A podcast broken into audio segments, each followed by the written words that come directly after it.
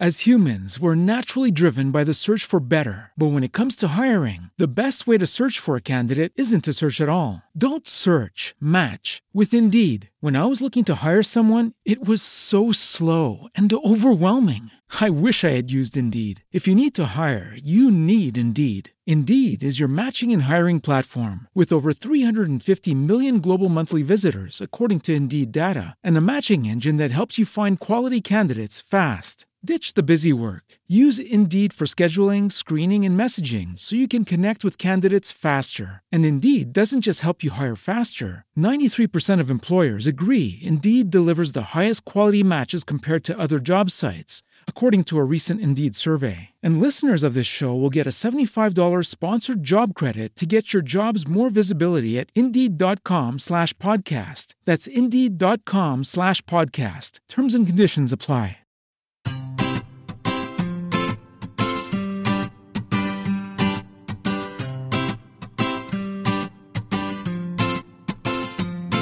Bienvenidos al capítulo 105 de Perspectiva, un podcast de Milcar FM donde analizamos cada semana todas las decisiones y estrategias de las empresas que nos rodean. Este será el último capítulo de la temporada y para ello hemos traído a los mejores especialistas en automoción para hablar del sector. Si eres de los que les gusta estar informado, no lo dudes, sube el volumen y acompáñame. Yo soy David Ishashi y hoy es 30 de julio de 2018. ¡Comenzamos!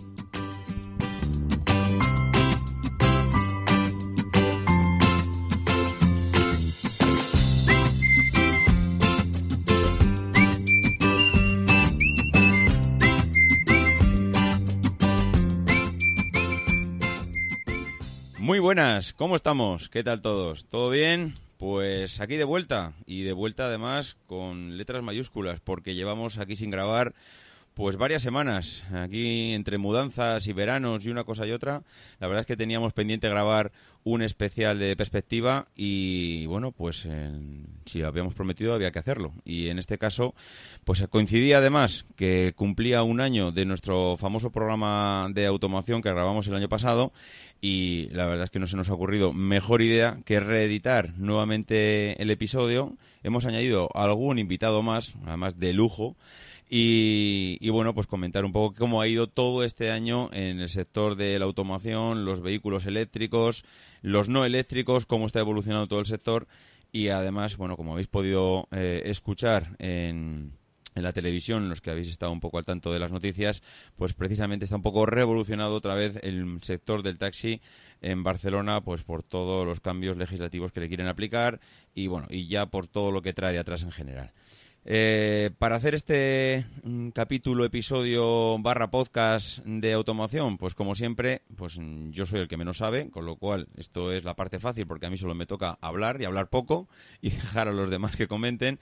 Eh, ya, ya conocéis a Ramón, eh, que es colaborador de Perspectiva, o no sé si decir de Perspectiva o de Milcar FM en general, porque voy a tener que hablar con Emilio porque todos estos audios que le manda para los dailies y demás, no sé, no sé, yo creo que creo que me está poniendo los cuernos Ramón. Muy buenos no, días. No, no, no, nada más lejos. David, buenos días, buenos días, ¿cómo estáis? ¿Qué tal estás? ¿Todo bien? Muy bien, ya. Estás ya de vacaciones, haciendo, ¿no? Haciendo un podcast desde un pueblito al lado de Madrid. Ah. Hacía tiempo. Qué bien, pájaro. ¿Cómo sabes? Ya estás otra vez de vuelta. Repa repatriado. Sí, sí. Pues para completar el podcast tenemos nuevamente, como el año pasado, a Gerardo Molleda, y esta vez sí Molleda, que no me equivoco en el apellido, que ya sabéis que dirige, participa, colabora, bueno, lo hace todo en la cadena AV Podcast, en los podcasts de Stop con Jobs no pasaba y Mecánica Pod. Gerardo, ¿cómo estamos? Buenos días, pues aquí estamos, eh, un año después. Un año después, sí señor. Quiero iba a decir que vamos a grabar un año y precisamente sobre la evolución de la automoción y cómo está el sector. Pues bueno, vamos a ver qué nos traes preparado porque he visto ya por ahí un par de puntos tuyos que, vamos, tienen miga, ¿eh? pero mucha miga. en fin. Bueno, pues para completar aquí la terna, nos hemos traído a otro apasionado especialista, no sé cómo definirlo, del sector de los vehículos principalmente eléctricos, que es Paco Culebras, que ya lo conoceréis porque es el que está dirigiendo y presentando el podcast de Plug and Drive sobre coches eléctricos en Emilcar FM. Paco, ¿cómo estás? Buenos días. Muy buenos días. Aquí encantado de estar con, con vosotros compartiendo un poco de, de charla sobre, sobre la automoción. Pues sí, señor. Yo creo que entre los cuatro algo ya comentaremos para hablar. La verdad es que mm, la premisa principal que teníamos para este podcast es, mm, uno, no tener guion, que yo creo que está bastante bien, hacerlo en plan charleta, café. Eh, esta vez será un café matutino, porque estamos aquí todos recién levantados de, de sábado. Y, aunque inicialmente lo propusimos como en plan una cerveza, pero creo que una cerveza a estas horas. Bueno, Ramón, no sé, ¿eh? Ramón, creo que esto de las cervezas, yo creo que no tiene horario, ¿no? Estamos ahí al límite. Si no decimos la hora que es, estamos ahí al límite. Pues sí, sí, la verdad es que el planteamiento era no, no tener guion, simplemente comentar un poco cada uno, pues un par de puntos o tres sobre lo que pensamos cómo ha ido eh, el sector en todo este año. De hecho, no hemos puesto mm, prácticamente en común los puntos, eh, con lo cual posiblemente pues haya cosas que queramos traer los tres eh, a colación, pero que bueno iremos comentando. Tampoco la idea es que este podcast nos dure más allá de una hora, hora y media. La idea es no estar aquí hablando toda la mañana, con lo cual, pues bueno, vamos vamos hablando.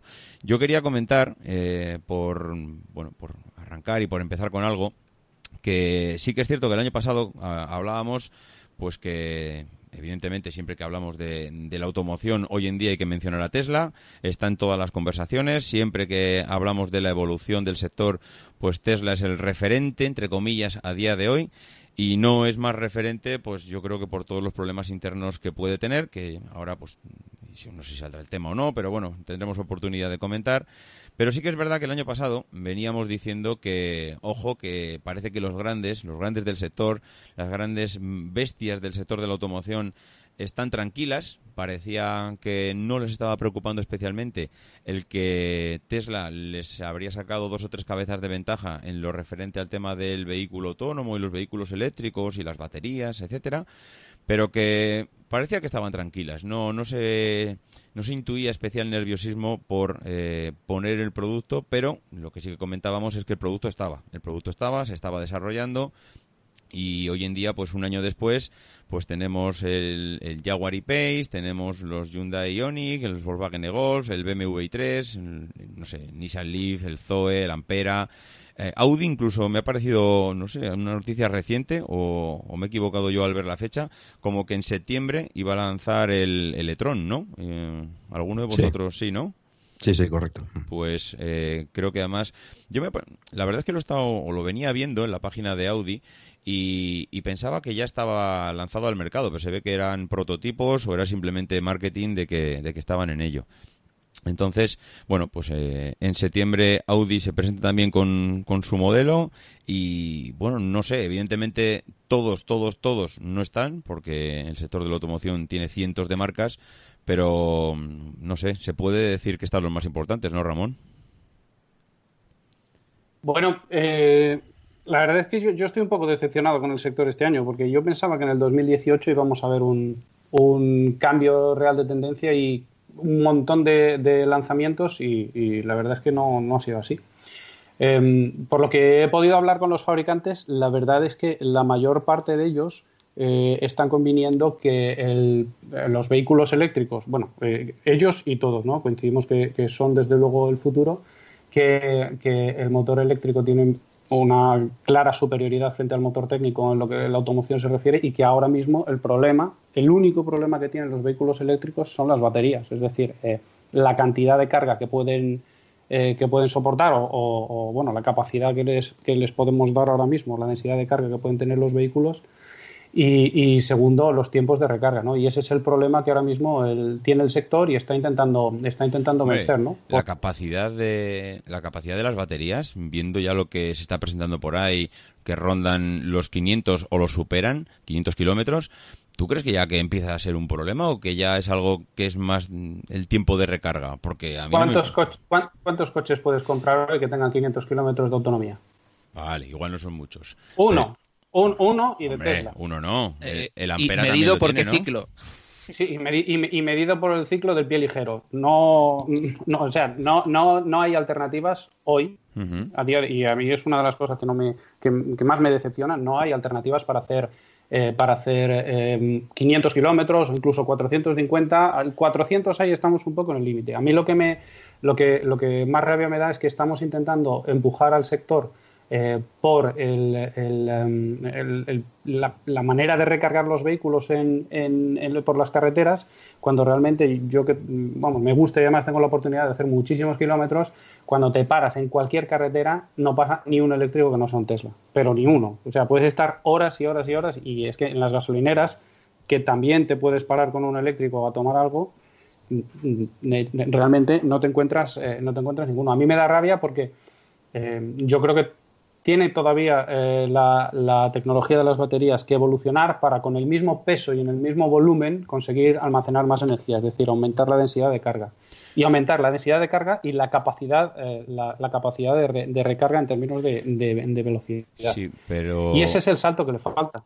Pero Ramón, Luna, no sé, es verdad. Igual no llegan a 500, igual el 400, incluso menos. Hay varios de los más sencillitos que están por debajo de los de los 400, incluso de los 300, pero si el problema igual no es tanto cuánto puedo hacer con una carga, sino dónde lo recargo. Porque claro, es, el problema de, de, los eléctricos es que no lo puedes recargar en cualquier sitio. Entonces, claro, si yo pudiera recargarlo como lo recargo el mío en una gasolinera, mm, Claro, se acabaría el problema, vale, 200 kilómetros, pero si lo recargo en cualquier esquina, ya está. Eh, no sé, yo lo, yo veo un poco eh, el sector en el que... Pero si lo recargo, eh, David, si lo recargo en, cualquier esquina, eh, tardando tres horas o cuatro horas. Mira, uno de los uno de los test del algodón es el sector del taxi, por, por, bueno, por recuperar un poco el inicio del, podcast. Eh, el sector del taxi todavía no apuesta por el vehículo eléctrico. ¿Por qué no apuesta por el vehículo eléctrico? Porque cuando tienes que sacar rendimiento a un vehículo necesitas horas de uso, no horas de estar parado recargando. Entonces, esa es, y, y por eso los taxistas, oye, cuando trabajan con dos choferes, pues realmente no se pueden permitir que el vehículo esté parado en una casa, en un punto de carga, tal, eh, eh, esperando a poder usarlo otra vez. Entonces, yo creo que uno de los, una de las piedras de toque es cuándo veremos que el sector del taxi o el sector de los vehículos de, eh, de, los vehículos de transporte con conductor empiezan a apostar definitivamente por vehículos eléctricos. Será porque los vehículos eléctricos, en condiciones de utilización un poco más severas, eh, están ya al nivel de sustituir a las comodidades en términos de autonomía y recarga de los vehículos térmicos, que es el único punto fuerte que les queda. El único. Gerardo, ¿cuántos kilómetros puede hacer un taxista eh, de ciudad eh, mm, en su jornada laboral? Alguien que esté pues, continuamente. Eh, depende muy mucho de la ciudad, claro, pero si os sirve. aquí en Valladolid. tú mismo, aquí en Valladolid eh, yo estaba haciendo entre 100, 150 diarios. las situaciones son las que son, el trabajo es el que era. El mm. problema ya no es que yo haga 100, 150 diarios o cuando tuve, tuve conductor hiciera otros 100 por la noche. Es que si yo tengo el coche por la mañana y el conductor tiene el coche por la noche, ¿cuándo le cargamos? por muy rápida que sea la carga. ¿Cuándo le cargamos? Sí, sí, la verdad es que es, es, un problema. No sé tú, Paco, cómo ves el tema de, de, la evolución del sector de los eléctricos, porque claro, tú estás todo el día vigilando un poco el sector, estás al día por el tema del podcast. Y yo desde luego sí que tengo la sensación de que los grandes ya han puesto su producto en el mercado y, y a partir de ahora, pues yo no sé, ¿qué diferencia y ya no te digo igual este año, ¿eh? este año y, principios del año que viene, una vez que ya todos los grandes del sector han puesto su vehículo en el mercado y van a empezar a venderlo, mm, ¿qué diferencia puede tener Texas sobre los demás? Mm, ¿Cómo se posiciona ahora mismo todo el sector una vez que todo el mundo ya empieza a tener eh, algo que vender?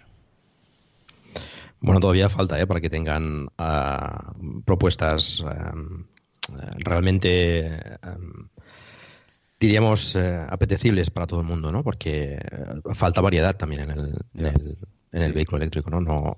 Los modelos que hay ahora, pues no satisfacen todas las necesidades, digamos, de la, de la población, ¿no? Y, y, todavía faltará. O sea, lo, que, lo que están presentando los grandes, eh, por ejemplo, hablabas del Audi el e-tron, pues es, un sub que, bueno, pues están tan de moda últimamente. Mm. Pero es un, es un coche de gama alta, bueno, igual que los Tesla, y, Mercedes igual, también presentará el EQC, que también es un sub. Eh, todavía falta pues más variedad para que, para que llegue al, público en general, ¿no? Em, de todas formas... Eh, tengo la sensación de que las marcas se quieren aprovechar del tirón del eléctrico para hacer caja, o es una sensación mía, porque estoy viendo precios que dan, dan, dan que pensar, ¿eh? Dices, ¿cómo voy a dar el salto al eléctrico si el eléctrico es como, el, como comprar oro? Sí, sí, sí, falta, falta que, que se popularice el precio, por supuesto. Y ya incluso los modelos pequeños pues ya tienen un precio elevado comparado a, a un térmico. Falta pues, pues, supongo que pues las fábricas eh, al aumentar la producción etcétera pues eh, y, y, también se mejore el tema de las baterías a nivel no solo de la densidad de, la densidad de carga sino también en el coste de, de por, por, kilovatio que, que, pueda almacenar. Y todavía falta para eso. Se va avanzando y la verdad es que se va avanzando mm, bueno relativamente rápido no hoy en día pues estamos acostumbrados a, a cualquier eh, novedad o cualquier uh, investigación se haga de forma relativamente rápida y, y, en las baterías se está avanzando bastante, lo que sabemos y lo que no sabemos, ¿no? Porque, bueno, supongo que cada marca uh -huh. tendrá, pues BMW, por ejemplo, tiene investigación sobre, sobre estado sólido. Eh, bueno, hay, hay, hay diversas eh, marcas que ya están investigando con el tema de las baterías. Uh -huh. Y se está viendo también pues que, que, el movimiento de Tesla con la, con la Gigafactory, pues, bueno, es un, es un, es un momento interesante y, y, y necesario porque tienen que aprovisionarse de baterías. Eh, algunos vehículos que se están presentando pues están, están dando entregas eh, súper largas por, por, falta de baterías, precisamente, ¿no? Porque, bueno, pues uh -huh. hay, hay, respuesta del mercado, pero falta también producción de baterías, ¿no? Y ahí hay que tener en cuenta también el mercado chino. El mercado chino está, está viendo muy fuerte ¿eh? con el tema de, del eléctrico. Se están fabricando bastantes modelos allí. Y bueno, cuando, cuando aterricen en Europa, pues sí que sí que habrá más, eh, más variedad y a un precio más asequible también. Yo estoy, eh, si me permites, David, yo estoy completamente sí. de acuerdo con Paco. No, los fabricantes, eh, si dejamos Tesla y sus eh, características un poco especiales a un lado, los fabricantes no tienen variedad de producto para, para vender eléctricos. Al final, lo que realmente hace vender un, un determinado segmento de o una determinada eh, una determinada clase de vehículos es que tengas eh, pues eso, coches de 430, 450, 470 y 490 disponibles para hacer más o menos lo que lo que lo que bueno pues hacías con tu vehículo térmico ¿no? y sobre todo que eh, con, tu vehículo térmico perdón y sobre todo que a, a los vehículos eléctricos les ha salido un competidor eh, que no que no, no se esperaban probablemente o sí se esperaban pero no habían visto venir y es el car sharing. Al final, lo que podemos comprar hoy de vehículos eléctricos son vehículos que son prácticamente eminentemente vehículos urbanos, de, de ciudad.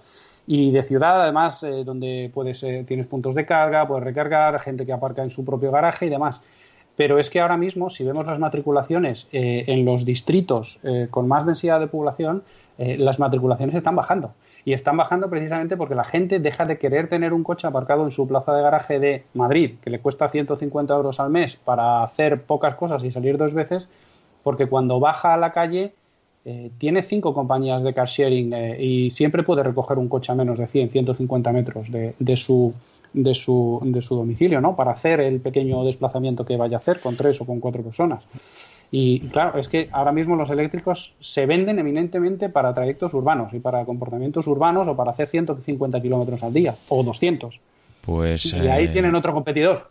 Mm, no, pero, es que has dado claro. en la diana, no, es que lo iba, eh, lo iba a hilar con, con, Gerardo por el tema de las ciudades, que traía un punto bastante importante, Gerardo, tú mismo, ¿eh? En, si quieres comentar esto o lo anterior.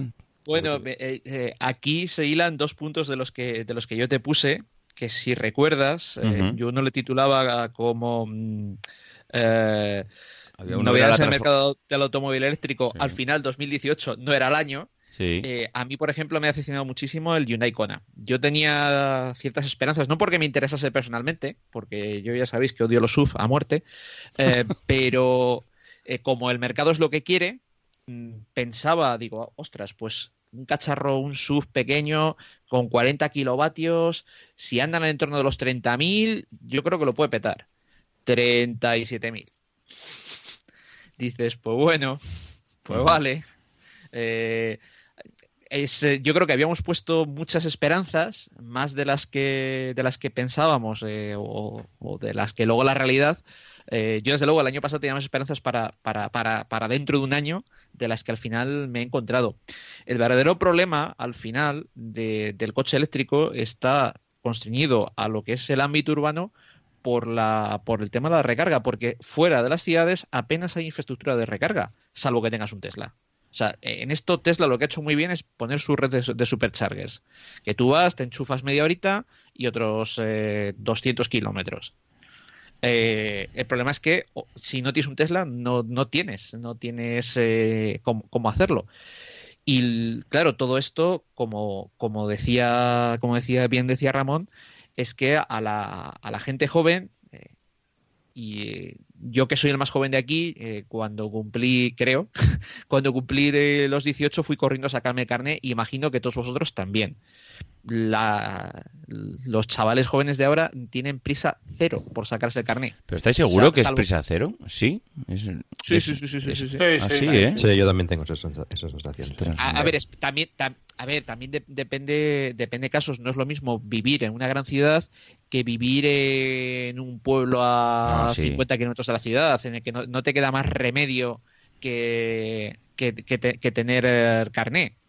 Porque incluso, es más, eh, y esto aquí eh, aprovecho para meter yo aquí mi, para vender mi libro. Otro de los puntos que, yo decía eh, son dos. va a haber ciudades de primera, segunda y tercera categoría. Ya, ya lo tenemos. en Madrid ahora mismo hay unas posibilidades de transporte personal que no hay en Valladolid y no sé cuándo llegarán. Bueno, pero eso ha sido siempre, Gerardo, porque al final... Sí, sí, sí, sí, sí, sí pero, pero la cuestión es, no, eh, no, sé cuándo llegarán o no sé si llegarán.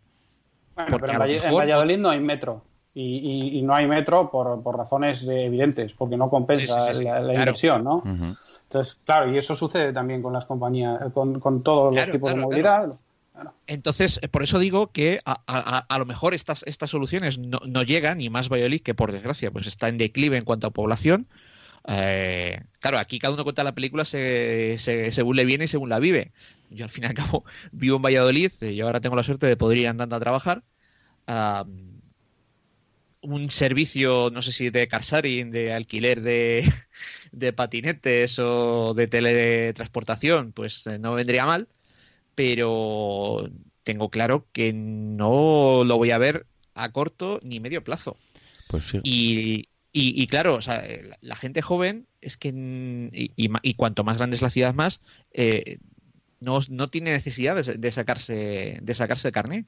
No, no quiere ir, eh, ir, ir conduciendo. Y, también es una cuestión cultural. todos nos sacamos el carnet, no tanto, o sea, aparte de por, por la sensación de libertad del coche, porque nos molaba el tema. Que a la gente, a los chavales de ahora, a la gran mayoría, no le mola el no le molan los coches. Eh, bueno, y hay, hay, algún punto más. No solo es no sacarse el carné, sino aún sacándote el carné, no tienen ningún, ningún interés en tener su coche propio. sí, sí, la mayoría se saca el carné por temas de trabajo, por decir, eh, porque lo tengo que tener por trabajo, pero, pero, no, pero no solo. Yo, yo recuerdo que me saqué el carné hace un buen montón de años y, en, aquel, en, aquel momento trabajaba de mensajero y lo primero que hice con mis primeros sueldos fue comprarme un Ford Escort de segunda mano, de, de, segunda o de cuarta mano, ya no recuerdo exactamente, pero ahora mismo eh, alguien eh, en, el centro de Madrid que esté, vamos, que acaba de cumplir 18 años y que se saque el carnet, estoy seguro que no se va a comprar un coche. No se va a comprar un coche porque eh, primero ni siquiera probablemente estaría dispuesto a pagar 100 o 150 euros en una plaza de garaje dentro de Madrid. Cuando baja y, pues lo dicho, tienes Car2Go, tienes un montón de un montón de alternativas, tienes el mod, tienes los scooters eléctricos, o sea que al final el carnet puede ser puede ser quizás algo que necesites, pero desde luego tener un coche en propiedad mm, no es algo que ya dentro de las grandes ciudades eh, no se necesita.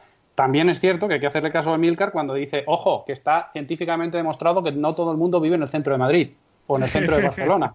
Y, es verdad, y es verdad, pero bueno, al final, eh, si quieres ver coches eléctricos, pues mm, sobre todo los ves en el centro de Barcelona o en el centro de Madrid o en el centro de grandes ciudades donde tienen bastante más sentido, ¿no? Pues la verdad es que pues es verdad, las ciudades están cambiando, están, yo creo, evolucionando los medios de transporte. Cada vez más se ven los famosos patinetes eléctricos. Mm, es verdad que todavía, pues bueno, no, es algo representativo, pero mm, yo creo que sí que es un signo de que la, forma de, de transportarse de la gente, pues, pues va evolucionando. Igual alguien, eh, como decía Gerardo, hace 20, 30, 40 años, lo primero que pensaba cuando tenía 18 años era un, en sacarse el carnet de conducir hoy en día, eh, con el precio que tiene todo, pues eh, igual para moverse por la ciudad, alguien que no tenga que tener grandes obligaciones, ni que tenga que llevar hijos, ni tenga simplemente un desplazamiento, pues igual un patinete es una alternativa bestial, en el que es fácil de llevarlo, fácil de cargarlo, fácil de subirlo incluso a, una oficina y cargarlo en un enchufe.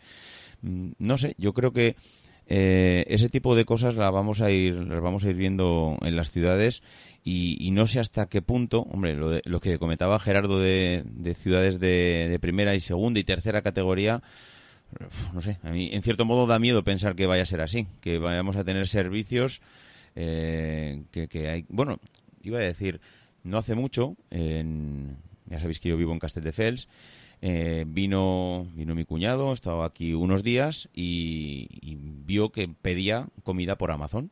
Pedía, pues, lo típico, ¿no? Leche, Coca-Cola, bla, bla hay cosas que te gusta más pedir y otras que no, pero sí que es cierto que, la, que él, para él, ver que tú pidas o que yo pedía eh, comida por Amazon, se le cortocircuito el cerebro.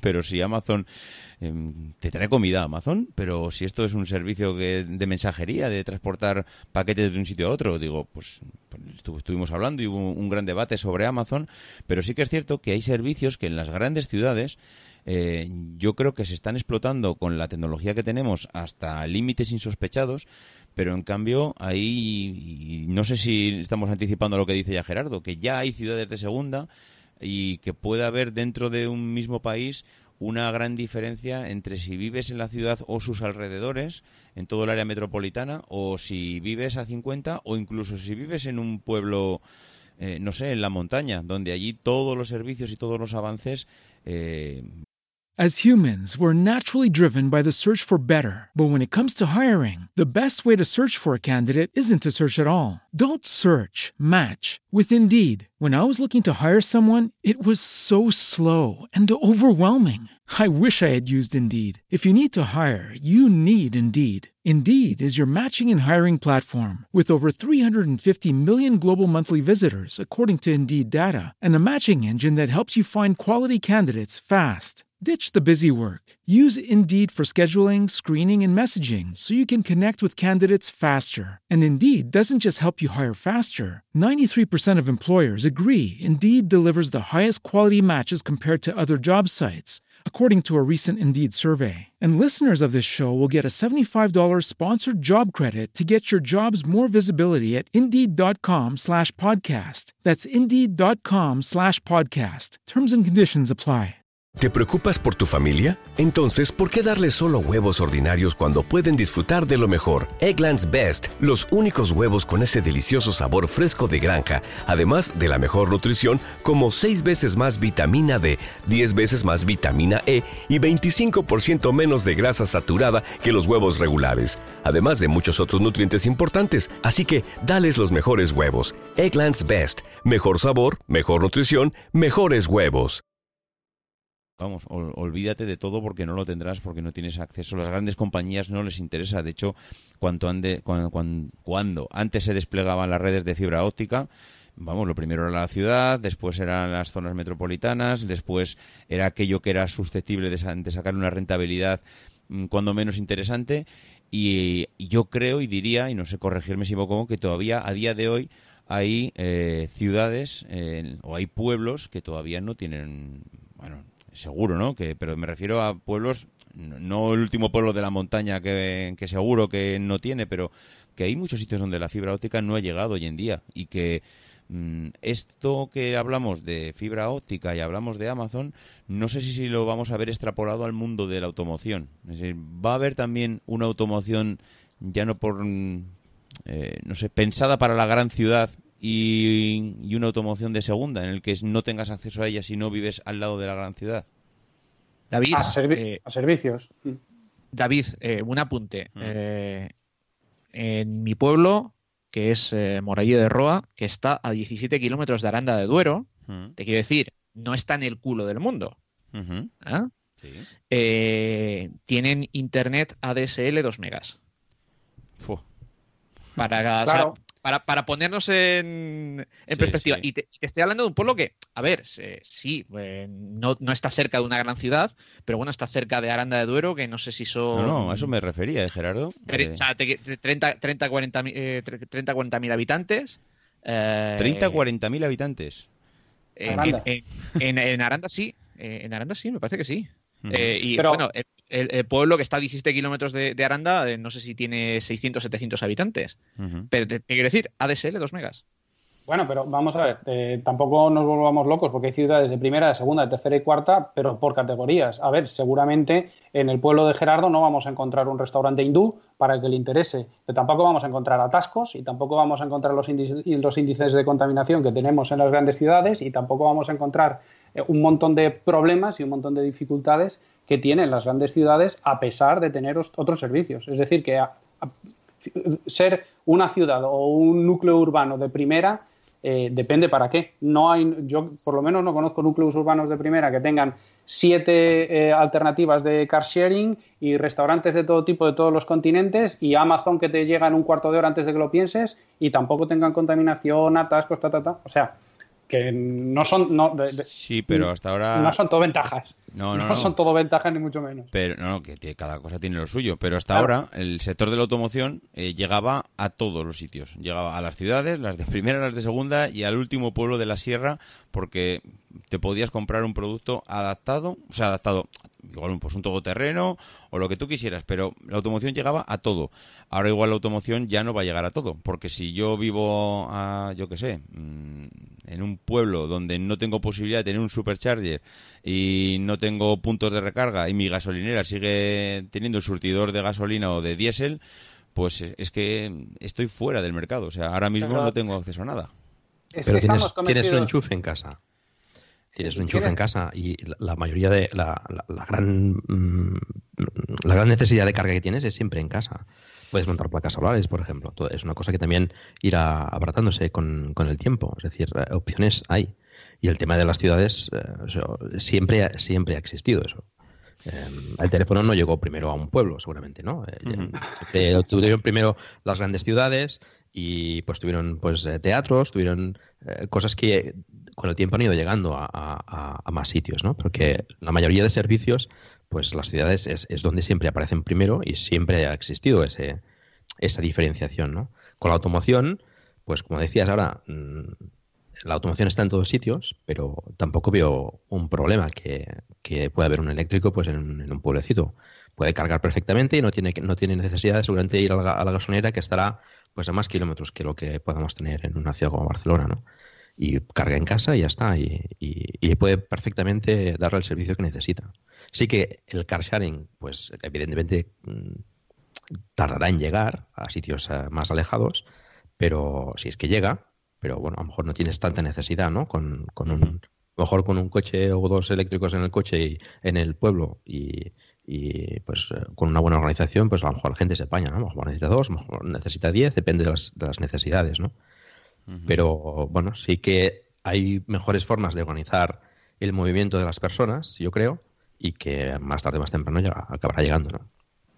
Mira, hay, hay un informe bastante reciente de PricewaterhouseCoopers que habla de las perspectivas a, em, largo plazo del sector de la automoción, eh, donde PricewaterhouseCoopers, que no defiende ni las eléctricas, ni las térmicas, ni nada, está pronosticando un, market share por encima del 30% para los vehículos eh, diésel en el año 2030. Diésel, ¿eh? no estamos hablando de motores térmicos, no solo, no, es decir, no estamos hablando de diésel y gasolina, estamos hablando de motores diésel más del 30% en el año 2030.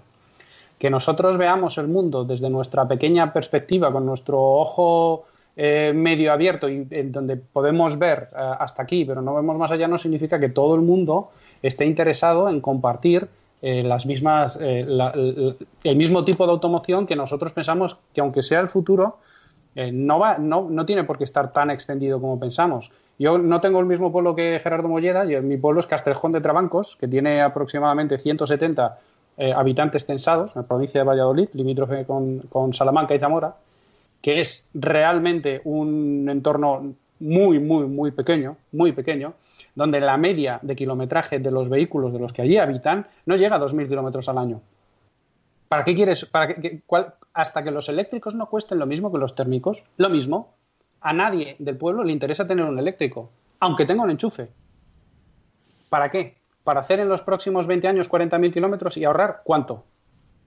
5.000 euros en combustible. Pero si tengo que pagar, si tengo que pagar 15.000 más por el coche.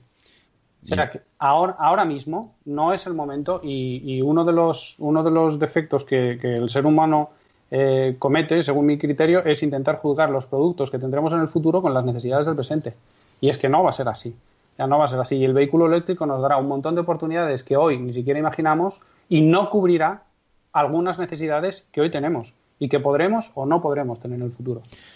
Y entonces, Ramón, el otro día cuando grabábamos, eh, grababa con Gerardo en el, en el, podcast de esto con Jobs no pasaba, ese, bueno, un debate también parecido a este, en el que también salieron un poco diferentes historias de cómo avanza la tecnología. Eh, no sé si estaremos en un punto en el que queremos correr, o sea, que nuestro pensamiento y nuestra imaginación va más rápido que lo que realmente va a la realidad, porque hemos tenido a la ministra eh, de Industria diciendo que el diésel está muerto, mm, que el diésel tiene realmente problemas eh, de contaminación y que esto le quedan cuatro días. Eh, y en cambio, por otro lado, tenemos la dura realidad en, el que parece ser que el diésel no va a desaparecer el año que viene ni el siguiente. Y todavía nos quedan muchos años de diésel por delante mm, que no sé si llegará un momento en que bueno, no sé, igual hay que, igual hay que matizar diésel, gasolina, no sé si eh, el tema del diésel realmente puede tener un problema a un cortísimo plazo en el que se llegue a prohibir. Mm. No, no, no es así. Es que no es, que no es así. es que el diésel no va a desaparecer. Es que los políticos pueden decir lo que quieran, eh, intentando ganar votos de sus hooligans y, recuperar algunos de su competencia, pero el diésel no está muerto, ni mucho menos por más que algunos eh, pensemos que el motor eléctrico es muy superior, porque es claramente muy superior. Y una vez se venzan las, barreras de, que he comentado al principio de las, de las baterías y el tiempo de recarga, eh, desde luego será muy superior. Ahora bien, que el diésel, tiene, el diésel y la gasolina tienen aplicaciones que van a, que van a, eh, van a pervivir durante muchos años, vamos, yo no veo, no veo fácil que pasado mañana John Deere produzca cosechadoras y tractores eléctricos. No lo veo. Y tú vas, y tú vas ahora mismo, están cosechando en, toda Castilla León y no te vas a encontrar una, cosechadora eléctrica. Pero ni aquí, ni dentro de 10 años, probablemente. Y ojalá me equivoque, ¿eh? Pero no, y, tantas aplicaciones. Y esas cosechadoras, es cierto que no llevan motores de coche, pero utilizan exactamente la misma tecnología que un motor de coche. Exactamente la misma. Y un tractor, cuando tú le tienes en Castilla León eh, labrando el campo, está, está arando, necesita una potencia que no puede eh, a día de hoy suministrar un motor eléctrico. Puede suministrarla, pero como vemos lo que sucede con un Tesla, cuando lo metes en circuito, a los 8 minutos te reduce la potencia porque la batería ya se está sobrecalentando. Y luego el mismo señor que está arando, ese señor conecta la bomba de agua del pozo a la toma de fuerza del tractor, que depende del mismo motor, y se pone a regar durante dos horas y media. Claro, queremos cambiar, pensamos que, pensamos que la automoción, de, eh, la automoción es solamente nuestros pequeños coches y no es solamente nuestros pequeños coches. Tenemos un montón de camiones eh, por ahí circulando que son camiones diésel y que te pueden hacer, tienen autonomías de 3.000, 3.500 kilómetros. Y sucede lo mismo que con el taxi. Llevan doble chofer y no pueden estar parados. Oye, por cierto, hablando de camiones, mm, no había caído yo. ¿Qué ha pasado con el camión de, Tesla? No, no sé, no he vuelto a ver ni una sola noticia desde la presentación, mm, todos los debates que hubo una semana o, un mes después, y no sé en, qué estado se encuentra ahora mismo todo ese tema del camión. Mm, hubo compañías que, no sé si por marketing o por necesidad, le encargaron al señor Elon Musk que le fabricara 800 mil millones, bueno, no sé, tropecientos eh, camiones, pero no sé, la verdad es que no, he vuelto a ver o, ver o escuchar noticias sobre el tema del camión. ¿Ha avanzado algo? ¿Sabéis en qué estado se encuentra? Pues mira, el resto de fabricantes sí están avanzando. Y el resto de fabricantes sí están avanzando con vehículos de dos ejes y 18 toneladas o vehículos de tres ejes y 26-27 toneladas, sobre todo para, para, para aplicaciones urbanas pues eh, tipo recogida de basuras, distribución de última milla, pero grande, por ejemplo, los vehículos que se encargan de hacer la distribución en los días, en los Carrefour Market y tal. pero están todos en fase, en fase de pruebas y tienen autonomías ahora mismo con baterías que pesan casi 3 toneladas, tienen autonomías de 120, 130 kilómetros. Eso es lo que tiene Volvo, es lo que tiene MAN, es lo que tiene Mercedes. Y MAN ahora mismo está desde el 2017 está testando con 10 unidades de MAN TGE eh, en una, en una, con una sociedad austríaca. Está testeando estas unidades para ver cómo se comporta un camión eléctrico a medio y largo plazo. Solo test. Pero son camiones, son trailers o son camiones que me parece entenderte camión de tres ejes ya. Y para mí un camión de tres ejes sin estar metido en el sector ya me parece un camión, ¿eh? ya bastante considerable. Un camión de un camión de tres ejes típico es un camión de recogida de basuras. Es un camión que carga, que el peso total son 26 o 27 toneladas. Y un camión de dos ejes eh, son 18 toneladas y los puedes tener largos, con lo cual les pones un cuerpo encima para hacer lo que quieras, para transportar frigorífico tal, o los haces cortitos, les pones una quinta rueda, les pones una cabina un poquito más grande, pero el camión es el mismo y luego les acoplas un tráiler. Lo que EMAN está, está testeando ahora mismo son camiones 4x2, o sea, cortos con tráiler, eléctricos. Eléctricos. Y no dan cifras todavía ni de lo que gastan, ni de la autonomía que tienen, ni de cuánto, cuánta capacidad de carga pierden por llevar baterías. Pero claro, si llevas tres toneladas en baterías, son tres toneladas menos de carga que, puede llevar el camión. Ahora es que en, un camión el peso es, eh, es importantísimo. Cuanto, cuanto menos pese el camión, porque el límite es para el conjunto. Cuanto menos pese el camión, más puedes cargar. Eh, por eso incluso se venden llantas de aleación para los camiones, que todo juego de llantas a lo mejor les ahorra, pues no sé si eran 150. As humans, we're naturally driven by the search for better. But when it comes to hiring, the best way to search for a candidate isn't to search at all. Don't search, match with Indeed. When I was looking to hire someone, it was so slow and overwhelming.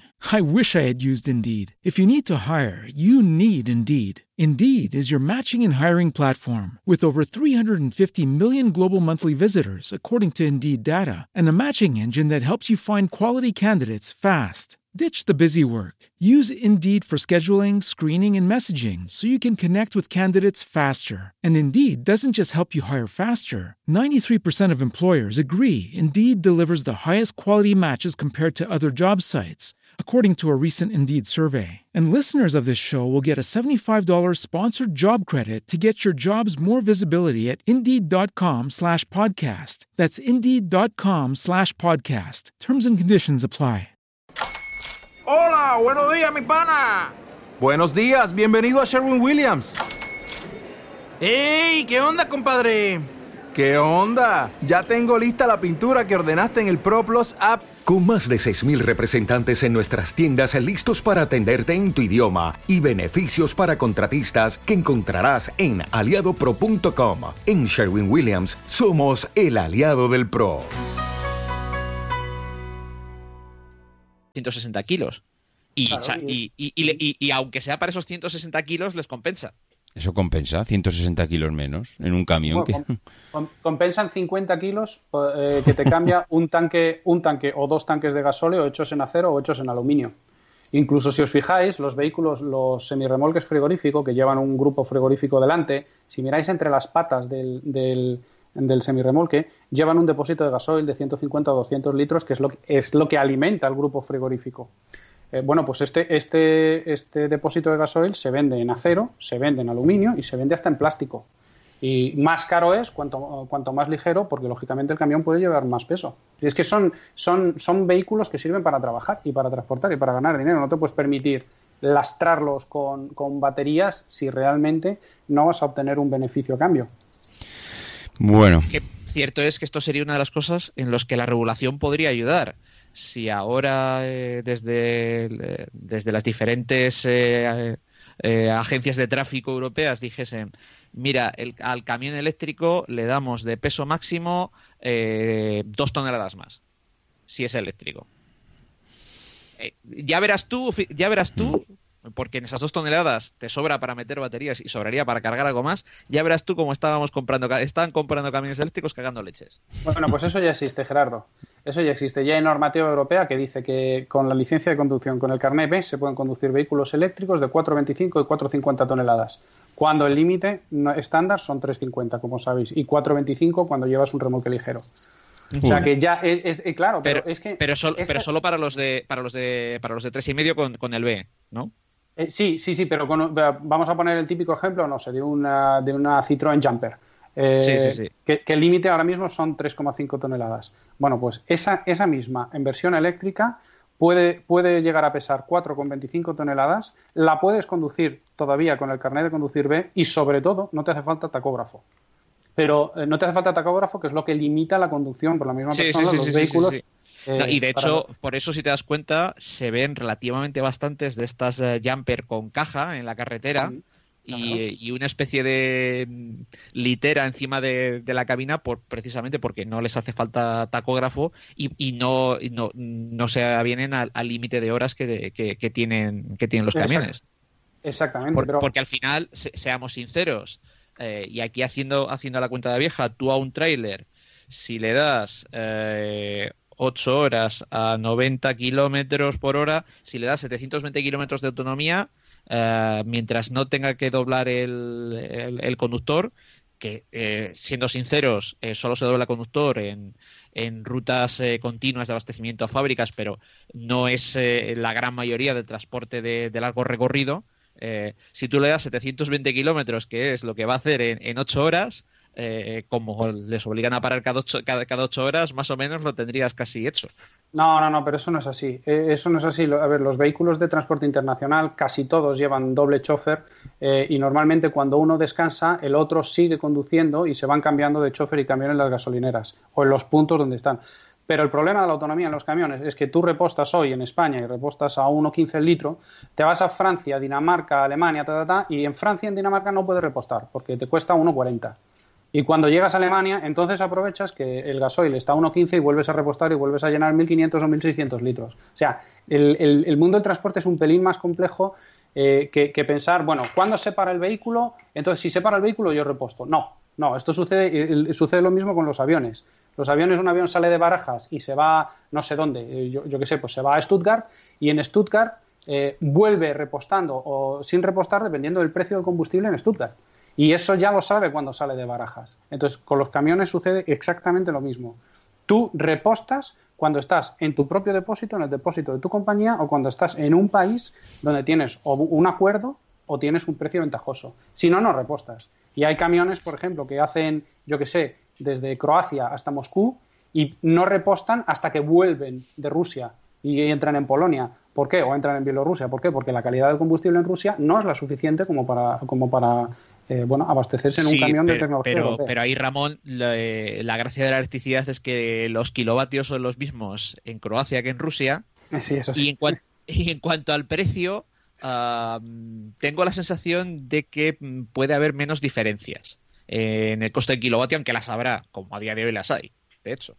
Sí, Sí. hay- hay- el problema de la electricidad es el tiempo que tardas en recargar. O sea, tenemos que ver de aquí a unos años, tenemos que ver un cambio realmente importante en la tecnología de las baterías y en la tecnología de recarga. A mí, me- una de las cosas que me da rabia es que Tesla, con las dificultades económicas que tiene y con, y con todo su, su leitmotiv que es bueno, defender una movilidad sostenible a través de los vehículos eléctricos y tal, tú te das una vuelta por el supercharger de Europa y bueno, y sobre todo incluso por los de España y están vacíos siempre. Y esos superchargers podrían servir para, uno, financiar a Tesla, porque habría un montón de gente que con vehículos eléctricos, si pudiera cargar en superchargers, se animaría a hacer muchos más viajes y por lo tanto mucha gente que hoy no tiene un eléctrico, pudiendo usar los superchargers, probablemente tendría un eléctrico o tendría la posibilidad al menos de tener un eléctrico para ir de viaje. Y Tesla decide no vender su no vender el uso de sus superchargers, con lo cual está perdiendo la financiación que por ahí le podría entrar y que todos sabemos que, que bien necesita. Y segundo, eso de defender la movilidad sostenible eh, a través de los vehículos eléctricos, siempre y cuando sean los míos. Si Sí, son los del vecino, entonces no vale. Ramona, Ya, pero, pero también, Ramón, o sea, la red de superchargers está dimensionada para el tamaño de la flota. Si la metes el resto de flota de otras marcas, pues eh, a, a lo mejor no te da con lo que tienes. Pues saldo año a año. Hacemos un contrato de un año y el año que viene, si veo que mis Tesla ya no pueden eh, reporta- repostar, perdón, recargar en los superchargers, pues no renuevo el contrato. Ya tengo tantos que los lleno, pues ya no renuevo el contrato. pero para Tesla- mí. Ah, Y está abierta. Claro. Perdón. Paco, Paco, Tesla tú. está abierta a que otros fabricantes puedan cargar en sus coches. Lo que pasa es que los otros fabricantes no han, no han dado el paso. Lo que pasa es que Tesla les pide que participen en la, en la, La construcción, de, esos, eh, de, esa, de esa red. ¿no? eh, los demás fabricantes todavía no tienen, no tienen vehículos eh, en, cantidad para, para aprovechar seguramente esa infraestructura. Pero bueno, Tesla no se niega a que otros fabricantes puedan usar sus, eh, sus superchargers. Pues... Pero es que no, no, ha habido esa oferta por parte de los fabricantes para, para hacerlo. Ahora con Unity parece que, que, bueno que se han puesto de acuerdo y bueno se estaba comentando también que, incluso Tesla podría participar, pero, pero bueno. Mm, ahora no se trata la, la, red de, de, supercargadores es, un, es, un, es una cosa diferencial respecto a, las otras marcas también, ¿no? O sea que... Pero Tesla no tiene que negociar con los otros fabricantes.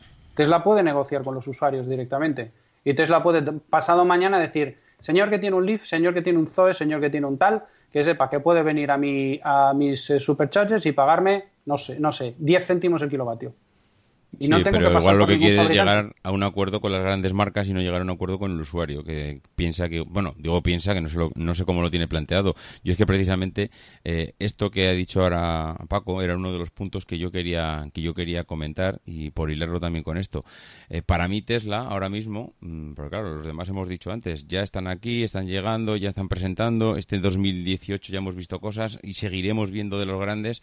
Pero ¿cuál es la diferencia ahora mismo de Tesla con el resto de fabricantes que tienen un coche, porque el tema del vehículo autónomo para mí, bueno, puede estar ahí, pero los demás también están tienen tecnología para ello. El tema de las baterías ya lo tienen. No, lo único punto, y digo único tampoco sin darle muchas vueltas, ¿eh? igual ahora a vosotros se os ocurren tres más. Pero el único punto que para mí me parece significativamente importante y diferenciador con respecto a los demás es la red de superchargers que tiene. Los demás ahora mismo no están planteando algo como, digo planteando, yo por lo menos no he oído a ninguno decir, oye, mira, empezamos en París y a partir de ahí tenemos un plan de expansión de cinco años para eh, montar una red de distribución de, de superchargers o como lo queramos llamar y, y hasta ahora es únicamente la red de Tesla es la que se está expandiendo y cada día más.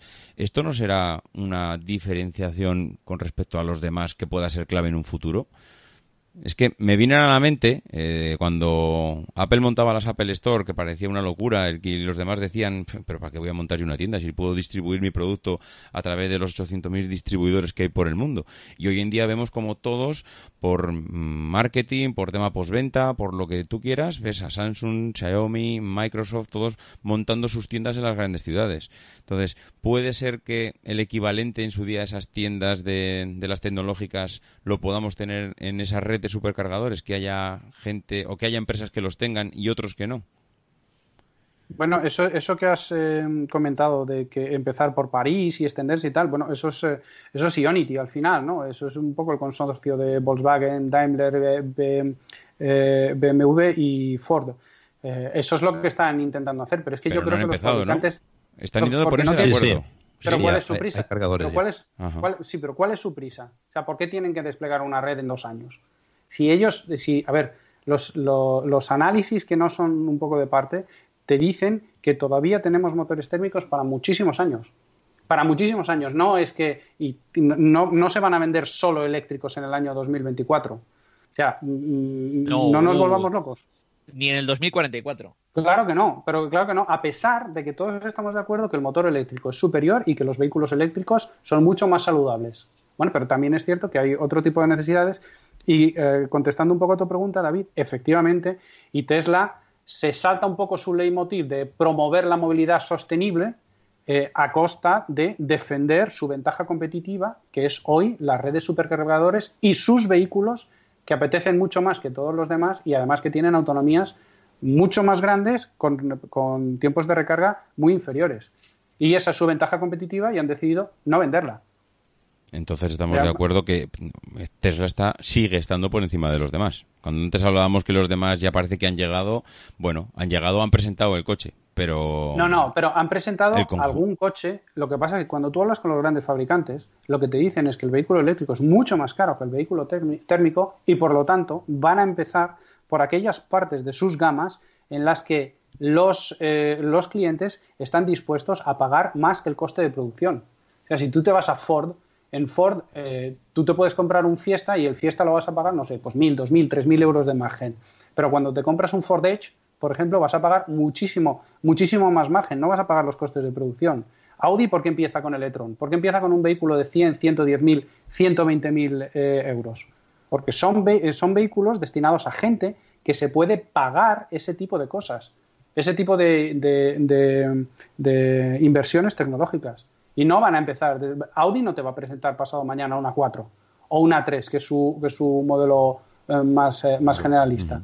Claro que no, te, lo, te va a presentar el tipo de coches que sus clientes pueden pagar.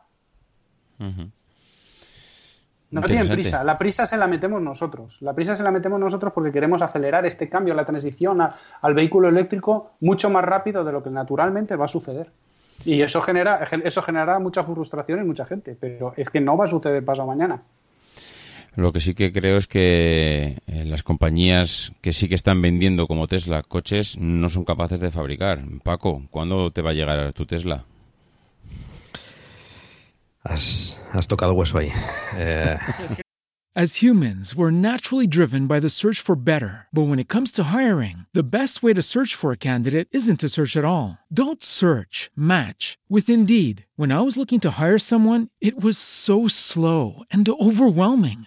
I wish I had used Indeed. If you need to hire, you need Indeed. Indeed is your matching and hiring platform with over 350 million global monthly visitors, according to Indeed data, and a matching engine that helps you find quality candidates fast. Ditch the busy work. Use Indeed for scheduling, screening, and messaging so you can connect with candidates faster. And Indeed doesn't just help you hire faster. 93% of employers agree Indeed delivers the highest quality matches compared to other job sites, according to a recent Indeed survey. And listeners of this show will get a $75 sponsored job credit to get your jobs more visibility at Indeed.com slash podcast. That's Indeed.com slash podcast. Terms and conditions apply.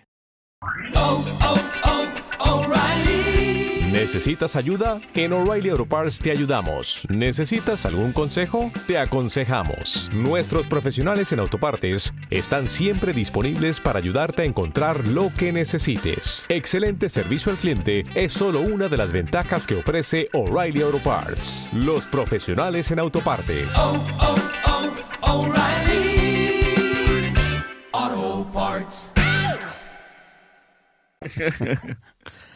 bueno, ahora la versión oficial de Tesla es principios del 2019. Principios. Pero. Sí.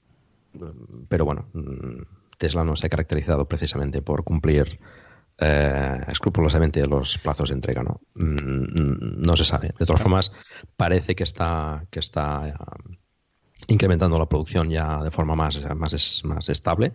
Veremos a ver los números que, da, que dará próximamente, pero parece que ya ha llegado a los 5.000 semanales y, bueno, pues eh, veremos si, si, eso ayuda y a final de año ya pueden llegar, pues no sé, no sé si a los 10.000 como tenían eh, intención, pero a lo mejor 6 o 7.000 semanales, pues a lo mejor veremos, pero... De todas formas, eh, Ramón lo comentaba al principio del podcast. los únicos coches que se ven eh, en las carreteras eh, eléctricos eh, viajando son, son los Tesla. Es, eso es, ahora mismo no hay ningún otro coche que, que te permita hacer eso, eléctrico. No solo eso, es que los propietarios de Tesla tienen el gusto por viajar. O sea, les apetece coger su coche y viajar, a pesar de la cierta incomodidad de recargarlo cada tal, tal, les apetece viajar. Y cuando hablas con ellos se nota un montón. Esto de la incomodidad es bastante relativo, ¿no? si con una autonomía, pues como están teniendo, por ejemplo, el Model 3 tiene unos 500 kilómetros en ciclo EPA, que lo comentáis al principio del podcast, pero eso ya son 500 kilómetros bastante reales, a lo mejor no serán 500, pero serán 480 o, 490. Eh, pues bueno, te permite hacer una tirada de kilómetros, eh, descansar y yo luego cuando cojo el térmico pues eh, lo hago así, hago 300 kilómetros a lo mejor y paro un rato. Y en ese rato, pues puedes cargar perfectamente el coche, ¿no? Puedes tardar un poco más, puedes tardar un poco menos, pero bueno, esa pequeña incomodidad, que no es tanta, es decir, que igualmente paras eh, la mayoría de, es que no es tanta, de ¿eh? conductores, excepto Ramón, que, Eso es. Se hace, hace, miles y miles de kilómetros. No, pero, pero, la, mayoría de nosotros hace paradas más o menos, eh, pues eso, escalonadas, ¿no? De 200, 300, 400 kilómetros, depende, ¿no? Y, y, te permite recargar. O sea, es importante que haya una infraestructura de carga eh, consolidada y, por todos sitios. Y es lo que pretende. De rápida. Correcto. Y es lo que pretende Unity. Eh, los supercargadores están cargando a 125, 130 kilovatios. eh, de potencial. Unity, pues eh, con el CCS Combo pretende hacerlo a 350 kilovatios. Ya veremos las baterías cómo soportan esa, esa entrada de carga, pero eh, se supone que el, tiempo de carga será bastante inferior. Pero no me, no me he explicado bien. cuando me refiero a incomodidad, no me refiero a incomodidad por tener que parar cada 300, 400 o 500 kilómetros. No. La incomodidad es tener que parar donde el coche quiere, no donde quieres tú. Es decir, te tienes que parar, para hacer este viaje tienes que pararte aquí, aquí, aquí. Y esa es la pequeña incomodidad que tiene que, joder, yo no, es que quiero, no sé, pasado, pasado, mañana me voy a Mojácar y yo quiero parar y ver Albacete, o quiero parar y ver Granada, no quiero pararme en medio de la autopista porque hay un hotel donde hay un supercharger. Esa es la incomodidad. Bueno, pero en Granada a lo mejor encuentras algún cargador que mientras visites la ciudad pues lo puedes cargar. Eso es. y, los hay. Creo, que, la idea, creo que la idea está ahí. Y los hay, los hay. La verdad es que... Cada vez más. Sí, sí, la verdad es que lo, dice Paco. Cada vez hay más y a mí no me parece una gran incomodidad el, el tema del parar a recargar. ¿eh? Yo, no sé, ya se ve que soy de los que menos, de los que estamos aquí, el que menos le gusta conducir. Bueno, menos, que ya me gusta, ¿eh? si es que yo soy de los que disfruta conduciendo. Pero claro, comparado con vosotros, soy un becario. Entonces, claro, eh, yo paso dos horas, tres horas en el coche y a mí ya lo que me pide el cuerpo, también es verdad porque me voy haciendo viejo, es sentarme en una cafetería mientras pues paro, aprovecho, cargo el coche y yo de hecho, mira, eh, ayer creo que precisamente veía uno de los de los vídeos de YouTube de, Saúl López que decía que viajaba, ya no me acuerdo dónde salía, iba hasta Girona, mm, creo que iba a pasar a París, París, Girona. París, salía a París Girona, ¿no? Y, y paraba pues en cuatro sitios y la verdad es que yo veía el vídeo y tampoco me parecía pensando. No, de hecho, Saúl dice siempre que él siempre tiene que parar antes porque o tiene que bajar al perro o, como va con la niña. O sea, tiene que parar antes por, por los ocupantes que por el coche. por el coche Yo personalmente, los dos últimos viajes que he hecho, no los podría haber hecho eh, con ningún coche eléctrico, tal cual los hice. Mm, ¿Por qué no? El, pues el anterior eh, fui a ayudar a un amigo a Barcelona, entonces salí de trabajar a las, a las 5 de la tarde, cogí el coche eh, y fui directo hasta, hasta Barcelona, eh, haciendo tres paradas de 5 minutos. Con la tecnología actual eso no es posible. El anterior fue cuando fui a Alemans, que desde Guecho a la propia Alemán eh, paramos eh, una única vez a repostar. Eh, y son 700, son 700 y pico kilómetros. con la tecnología actual no podría haber hecho esos viajes. A lo mejor es que nos tendremos, tendremos que empezar a pensar en viajar de otra manera. Bueno, los podías haber hecho, pero con más tiempo. Claro, pero es que no lo tenía el tiempo. Ya, ya, ya, ya, ya, Sí, sí. No, no, pero, no solo eso yo creo que el, error de base es intentar em, defender o intentar promocionar eh, que podemos hacer lo mismo con un vehículo eléctrico cuando realmente no podemos. Pero podemos hacer otras cosas. Pero todos los viajes. Hombre, yo creo que es suficientemente llamativo que alguien haga un viaje de París a Girona, que son menos de mil kilómetros. Yo creo que todos hemos hecho mil veces un viaje de mil kilómetros. A ver, que alguien haga un vídeo para explicar que también lo puede hacer en eléctrico, yo creo que ya es suficientemente llamativo, ¿no? Como, oye, esto lo hemos hecho toda la vida. Anda, que no, no hay gallegos que, que han ido de vez en cuando de verano a, Alicante. O no hay gente de Girona que se habrá ido a Cádiz. Ahora que no, estamos descubriendo nada nuevo. Solo hacer un vídeo significa que la gente tiene dudas y que realmente te tienes que parar tres o cuatro veces y tienes que hacer todas estas cosas, que también tiene su punto, oye, simpático y tal. Pero bueno, las cosas son distintas. la tecnología hoy no es comparable. Incluso por un nivel de, salud, eh, para tu espalda no es bueno estar más de dos horas sentado. Eso ya te lo digo yo. Bueno, pero ahí ya entramos en, ahí ya entramos en un montón de, técnica de conducción y demás, que lo que nos enseñaron en las autoescuelas es que tú te tienes que poner el asiento así y así, y tú como conductor profesional sabes, igual que yo, que lo peor que puedes hacer en un viaje largo es no cambiar la posición del asiento. Pero la gente le contaron en la autoescuela que se tiene que poner el asiento así así y no lo cambia nunca. Entonces, si tú no cambias nunca la posición de tu espalda, no, no, pero o sea, incluso y esto te lo digo porque yo he tenido problemas de espalda. Eh, al final, y esto, mira, sirve así como tip, eh, es muy importante que cada dos horas, aunque sea eh, parar, levantarte y estar de pie dos minutos. Con eso vale. Y solo con esa pues chorrada, la espalda sufre menos. otra cosa que... otra, otra cosa, David, que quería comentar es sobre, sobre todo el tema de la conducción autónoma a mí me, sigue llamando la atención que Tesla siga vendiendo sus coches diciendo que con el Enhanced Autopilot o no sé cómo lo llaman tendrán conducción autónoma de nivel 3, cuando es estrictamente mentira. O sea, eh, yo mm, creo que todo el mundo sabe que ahora mismo para tener un nivel de conducción autónoma 3 tienes que llevar siempre en el coche un LIDAR. Si no llevas un LIDAR, ni siquiera la reglamentación te va a permitir eh, conducción autónoma a nivel 3, es decir, desatender por algunos instantes o por algunos minutos o en ciertas condiciones el vehículo. Y Tesla sigue diciendo que no hay ni una sola patente de Tesla que demuestre que pueden tener las mismas eh, prestaciones que con un LIDAR, con cualquier otra tecnología de corto alcance, como tienen ellos con ultrasonidos, o de largo alcance direccional, como tienen ellos con los radar. No tienen, y a mí me sigue sorprendiendo que la gente siga pagando 5.000 y 5.500 euros por un extra de tener 14 cámaras en vez de 8, que no les va a servir legalmente para tener conducción autónoma de nivel 3. Y de hecho, eh, Audi acaba de. Está, bueno, lanzó hace poco el A7 y acaba de lanzar el nuevo A8 con tecnología autónoma de nivel 3 que no la venden. Porque no la venden porque no hay reglamentación para este tipo de conducción autónoma. Entonces, yo lo veo un, poco, y permitidme la, comparación, como cuando Apple dice que sus iPhones son, son eh, eh, ¿cómo se dice? Son sumergibles. Eh, sumergibles. Sí, pero cuando lo sumerges y se estropea, en la Apple Store lo que te dicen es ya, pero le ha entrado líquido. No te dicen agua porque si te, porque si te dijesen agua, entonces ya les habías pillado. Siempre te dicen líquido.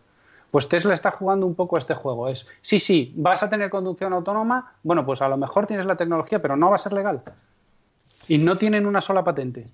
¿Cómo es posible que, Yo, creo que se hacen un montón de daño a la, imagen, sobre todo en el sector, porque la gente del sector lo sabe. Sí, pero los que no son del sector no, no controlamos tanto y eso vende mucho. Entiendo que eso a nivel de marketing es ser eh, pionero en este tipo de cosas, pues la verdad es que la imagen en ese sentido, pues yo creo que se ve reforzada. Lo que pasa que sí, seguramente si trabajas en Ford o si trabajas en Opel o eso, pues estás al tanto de todo ese tipo de cosas, pero los que no estamos ahí, pues pues te venden esto y te parece te parece lo que no es. De todas maneras, yo yo con Tesla mm, no sé, ando sigo sigo ahí no sé si, si dudando, no sé si mirándolos un poco con cierto resquemor, en el sentido de que seguimos, seguimos y seguimos trimestre tras trimestre presentando pérdidas. El último presentaron 740 y pico millones de dólares en pérdidas, que era el, doble prácticamente de, de, lo que habían presentado en el mismo, en el mismo periodo del año anterior. Y, sí que veo a Elon Musk un poquito más cuestionado que hace cosa de un año, donde parecía que era incuestionable todo lo que decía. Ahora sí que le veo un poquito más preocupado, le veo como que está un poco, no sé si decirlo en el filo de la navaja, pero con cierta preocupación de que no sé si él tiene la solución al problema de Tesla. Nos veo, Paco. Eh, Elon eh, Musk eh, últimamente no ha, tenido, no estado muy acertado, por ejemplo, en, su mejor mes, en, sus, en sus declaraciones y, bueno, sí, sí que ha tenido bastante, bastante problemática, ¿no? y bueno, ha sido cuestionado, pero sigue allí. esto no tiene por qué, por qué interferir en, en, en lo que Tesla pueda o no pueda llegar a hacer, ¿no? el tema económico, pues eh, bueno, es, esa losa que está ahí siempre y parece que, Tesla no va a durar mucho más, pero de momento pues eh, sigue estando ahí. Y bueno, tiene problemas de producción. Eh, es complicado pues fabricar tantos coches. Tesla seguramente infravaloró ese, ese, esa necesidad o esa, o esa problemática y bueno, está, lo está sufriendo. Pero Mm, sigue tirando para adelante y es indiscutible que está, está forzando al sector también a, tirar por ahí, ¿no? Yo espero que espero que se puedan remontar y, que puedan eh, ayudar o, forzar a, los demás fabricantes a que a que vayan sacando los modelos eléctricos que, que yo creo que necesitamos. Pues fíjate que uno de los que estábamos, que los que estamos aquí en el debate, que vaticinaba la destrucción y desaparición de, Tesla, y no mira a Ramón.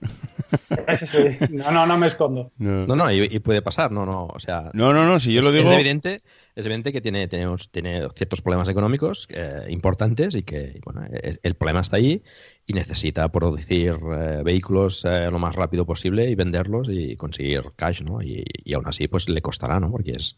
Y además, pues como ya hemos comentado más una vez, pues algunas veces se, se está metiendo en más fregados, ¿no? Es decir, bueno, el, el, camión, el Tesla Semi, el roster, eh, bueno, pues va, haciendo cosas, ¿no? Y, y, presentará el Model I dentro de poco y, bueno, pues va montando fábricas en China, que, que también ha salido recientemente y, bueno, pues va se va, se va digamos, metiendo todavía más en, en, pues, en necesidades que, que económicas que, que, tiene que solucionar, está claro. Pero bueno, yo quiero, creer que, pues la gente que está al cargo, pues eh, más o menos tiene dos dedos de frente y, tienen, tienen planes para, para que esto salga adelante. El Model I sería el cuarto vehículo que presentasen que no, que no producen todavía, porque ya llevan una, una, larga lista y, hombre, estaría bien antes eh, producir el Model 3 con las especificaciones, no ya con el precio, ¿eh? pero con las especificaciones que, que prometieron. A mí Tesla, yo, yo predije, no, no predije, sino que, bueno, en algún momento dije que, a mí me, parecía que, quebrarían seguramente en el tercer cuatrimestre de este año. Ojo, no, no confundir, que, yo piense que pueden quebrar eh, no significa que yo quiera que quiebren, nada, nada bien al contrario, ¿eh? Pero a mí me da, a mí me da rabia, bien al contrario, pero a mí me da rabia que Tesla con la con las posibilidades que tiene a nivel de diseño y con lo visionarios que son, me da rabia que sea una compañía que primero hace sus planes de negocio, me da la sensación, ¿eh? en PowerPoint y luego intenta encajarlos en Excel, en vez de una compañía normal que primero hace su plan de negocio en Excel y luego intenta, bueno, pues pintarlo un poco más bonito en PowerPoint. A mí me parece que cuando eres un empresario y tienes, si, si estás solo, bueno, pero cuando tienes ya el primer empleado, tienes cierta responsabilidad que, bueno, pues que con la que debes comprometerte, ¿no? Y no se pueden hacer ciertas cosas a la, a, la ligera. Y bueno, eh, ese es uno de los, de los problemas de Tesla. Probablemente Elon Musk sea la mayor dificultad y el mayor activo de Tesla, porque yo, diría también que sin Elon, sin Elon Musk seguro que Tesla no habría llegado a donde está. Pero también es una fuente de problemas inagotable. Pues mm, yo que también era un poco escéptico con, bueno, era, era que lo sigo siendo. Pero fíjate que a medida que van pasando los meses y van afianzando un poco la fabricación y bueno, parece como que van tirando para arriba. Fíjate, Ramón, que yo cada vez, no sé si me veo más confiado y, creo que al final van a acabar saliendo de ese agujero y acabarán dando beneficios. No sé si por el crédito ilimitado que tiene este hombre, pero mm, no sé. Pues eh, espero que Espero que sí, sobre todo porque los beneficios normalmente de las marcas de automoción no vienen de las ventas. O sea, intentar vender más coches, intentar producir más para, generar cash flow positivo, eh, bueno, está muy bien, eso lo quieren todos, pero si tú te vas a, leer el balance de cualquier marca de automoción, un poco ya, la, la mayor parte del margen se hace en la posventa. Y no solo en la posventa de los concesionarios, ¿eh? también vendiendo recambios directamente y demás. Y Tesla está entrando ahora mismo en una fase en la que tiene que empezar a vender posventa también. Y tiene que empezar a cambiar, a vender recambios de sus coches y, demás. Eh, pero y Tesla eso tiene va a ser una fuente de beneficios. Hombre, eso, seguro, ¿eh? seguro. Lo que pasa es que para llegar a ese punto de la posventa hace falta una red de, de posventa bestial de talleres que ahora mismo yo no sé, el que se le rompe un Tesla eh, no sé, en Barcelona, ¿dónde va? Mm, hay... En Barcelona, Barcelona. Y, en Madrid hay otro centro de servicios, sí. Actualmente solo hay dos. En Madrid Pero, por ejemplo, no sé si habéis visto, no sé si habéis visto esta noticia de que en Noruega, como han vendido tanto, los centros de servicio no dan abasto y Se, mm. se, quejaban los, los usuarios de que había mucha espera y que y que bueno, pues que, que, como que les había pillado, no habían dimensionado correctamente la red. De todas, de todas, hay una normativa europea que se llama Block Exemption Regulation que viene ya del año 2005 que dice que cualquier taller puede ser y puede atender cualquier marca eh, siempre y cuando sea capaz de comprar el, software y el conocimiento, los manuales de servicio que las marcas que venden en Europa tienen obligación de poner a su disposición. Y todas las marcas tienen una página web donde cualquier taller puede ir y pagar el precio que sea, el precio que ponga cada marca y que es una fuente de financiación para las marcas. ¿eh? Eh, pueden llegar y pagar, no sé, pues yo tengo que hacer una revisión en Opel Corsa, pues me voy a Opel, a la web de Opel, de profesionales, y pago para saber qué tengo que hacer en la revisión y pago para saber cuáles son los recambios. Y esto se paga con un one fee o se paga cada vez que lo utilices, ¿no? Y esto Tesla lo tiene que poner, Tesla Europa seguro que lo tiene que poner a disposición de todos los talleres. Es decir, que tampoco nos volvamos locos buscando un servicio oficial Tesla, que lo sabrá si generan beneficio, pero también la mayor parte de los, de los talleres podrán atender vehículos Tesla. No, Como según la normativa europea. Toyota tiene su plataforma que incluso es eh, está, está online y funciona como modelo de suscripción. Exactamente. Pero lo tienen todos, ¿eh? Y además es obligatorio en Europa. Es la, la Block Exemption Regulation del año 2005. Y, y- y es así, o sea, no nos volvamos locos. Lo que pasa es que tiene que haber suficientes Tesla como para que a los talleres les interese pagar esa cuota, que unas veces son 50 euros al mes y otras veces son 500. A lo mejor para atender Renault en España, pues, eh, pues eh, 500 euros al mes está bien. Pero para atender Tesla, pues no, porque a lo mejor te entra uno. De hecho, viendo las cifras de matriculaciones, en España se están matriculando aproximadamente 300 turismos eh, eléctricos, solo eléctricos, no me refiero a híbridos, solo eléctricos al mes, y 150 furgonetas. De los 300, aproximadamente entre 22, 23 y 30 son Teslas, cada mes. O sea, estamos en una cuota de mercado del 0,022% de eléctricos. Claro, eso para que la red de postventa se forme no es suficiente. Y también es el, el cuento del huevo y la gallina. No se compran más porque no hay red de postventa, no hay red de postventa porque no se compran más. De todas maneras, Ramón, el... yo para mí hay una diferencia de Tesla. Yo siempre he dicho que al final esta gente lo que nos está vendiendo es un know-how de, de energía, de cómo son capaces de tener las baterías que tienen. Ahora, si, y corrígeme si me equivoco, y igual Paco también lo sabrá, creo que al principio cuando te comprabas un Tesla, eh, lo que era la carga de la, de la batería en un supercharger era gratuito y ahora tienes que pagar, ¿no? Hmm. Eh, esta- En los, en los modelos y en los Model X todavía En los Model X puedes, eh, todavía- pu- puedes, sí, Ah. todavía puedes conseguir formas de, de conseguir car- carga gratuita. En el Model 3 ya de, de- de principio ya será de pago. No en, el super, en el Supercharger. Ah, vale. No Aquí en España, si no recuerdo mal, eran 0,24 euros el kilovatio hora. 0,24. No, yo lo decía porque no será este tema de las recargas una fuente de ingresos a futuro y una estrategia interesante para ellos. El, oye, yo monto aquí mi red de gasolineras, surtidores de electricidad, en- entre comillas, pero oye, es que yo voy a sacar una cantidad de dinero de aquí porque si todos los coches que voy a empezar a vender, todos van a pasar por el aro y, y al final mm, todos tienen que ir a morir aquí al palo, eh, que es mm, a recargar en mis superchargers cuando están de viaje, eh, claro, a 0,24, mm, vamos, esto es eh, una fuente inagotable de, de ingresos. No, No. sé si... ¿No? No, no, no es- porque si tú, si tú lo estás fuera de mercado, habrá, llegará otro que estará dentro de mercado, llegará otro que lo ofrecerá a ce- a 0,22, a 0,18, a 0,15 y, y, y así. O sea, tú no. Y, imagínate que en vez de poner 0,24 pusieran 0,74. Pues lógicamente la gente no iría. Al final, si tú estás fuera de mercado, viene un competidor que, te, que, que se mete dentro del mercado. Sí, pero el competidor de momento va para largo, ¿eh? Que es lo que comentábamos. Es la, es la diferenciación de esta gente. Pero si matriculamos, si matriculamos en España 23 al año, ¿qué queremos? Yo he estado viviendo en varios países de Europa y lo, contaba Saúl en sus vídeos que, que para cargar en puntos de carga tenía que tener tarjetas eh, prepagadas de la sociedad francesa de tal, la sociedad francesa, dependiendo del punto de carga. En Italia, los puntos de carga se abren con la tésera sanitaria, que es el carnet de la seguridad social en Italia. O sea que si tú no eres italiano, no puedes recargar tu vehículo si no es un Tesla y te vas a un supercharger. Todas esas cosas, mientras se sigan matriculando, que te voy a decir, 700 Tesla o en, en- en Europa cada mes, no cambian. Pero si se matriculan 70.000, entonces cambian y aparecen proveedores. Pero es- eso es el mercado. Pues sí, sí, la verdad es que no te digo que no. La verdad es que el, el tema de Tesla, yo muchas le he dado muchas vueltas para ver de dónde podría intentar rascar algún céntimo. Seguramente Elon Musk le habrá dado alguna más que yo. Y, y a- me parecía como viable el sentido de, de intentar mantener esa red de distribución con alguna diferenciación sobre los demás. Bueno, de momento la diferenciación es que los demás no la tienen y ellos sí. No sé si esto seguirá evolucionando en el que cuando los demás lleguen el año que viene, porque puede pasar esto, que el año que viene nos vamos a sentar aquí y decir, mira, el año, lo mismo que en el anterior decíamos que estaban solos en el mercado y pasado un año ya habían presentado modelos, ahora ha pasado otro año y ahora ya todos tienen su red de distribución al menos empezada, no al mismo nivel, pero por lo menos han empezado.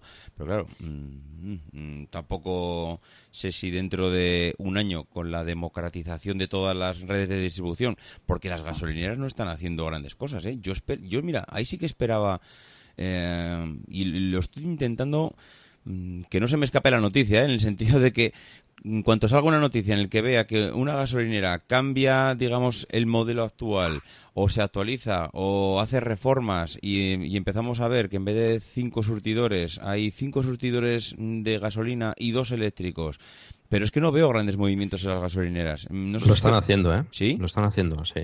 Pues no, me estoy enterando. No sé, no, veo eh, grandes Cepsa, por ejemplo, ha llegado a un acuerdo con Ionity para hacer para montar eh, cargadores de, Ionity en, sus gasolineras.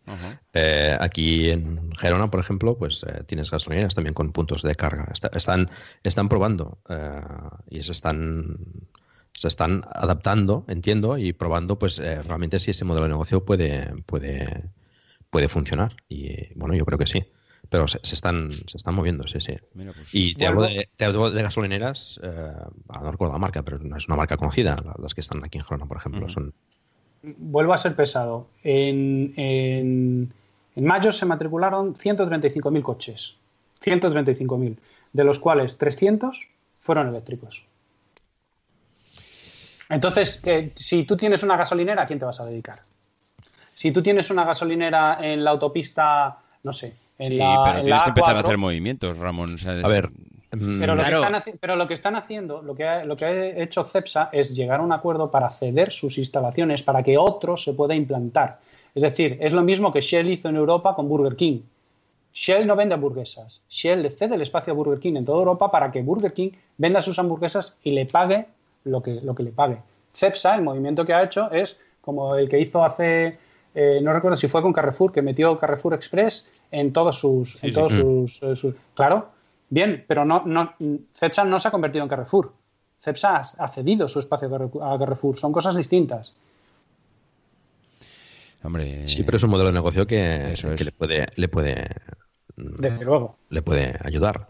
Y de hace un año, por ejemplo, eh, cuando hicimos el otro podcast, hasta hoy eh, el cambio en supercargadores en España ha sido espectacular. O sea, ahora hay pues, bastantes más que, hace un año y, centros de servicio. Eh, Faltaba, eh, Paco, estaba como todavía pelín descubierta la zona para ir hacia, hacia Galicia, ¿no?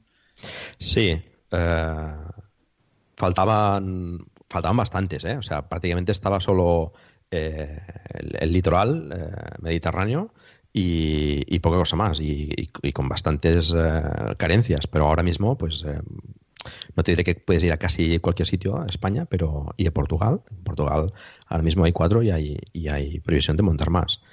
Y sobre todo el, sur no también aparte de Sevilla etcétera pues también también hay, hay previsión de, unos cuantos más.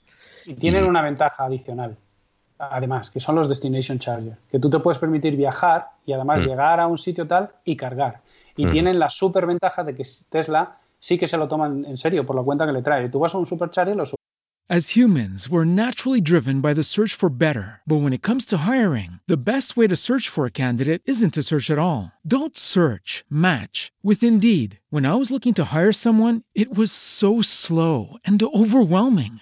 I wish I had used Indeed. If you need to hire, you need Indeed. Indeed is your matching and hiring platform with over 350 million global monthly visitors, according to Indeed data, and a matching engine that helps you find quality candidates fast. Ditch the busy work. Use Indeed for scheduling, screening, and messaging so you can connect with candidates faster. And Indeed doesn't just help you hire faster. 93% of employers agree Indeed delivers the highest quality matches compared to other job sites according to a recent Indeed survey. And listeners of this show will get a $75 sponsored job credit to get your jobs more visibility at Indeed.com slash podcast. That's Indeed.com slash podcast. Terms and conditions apply.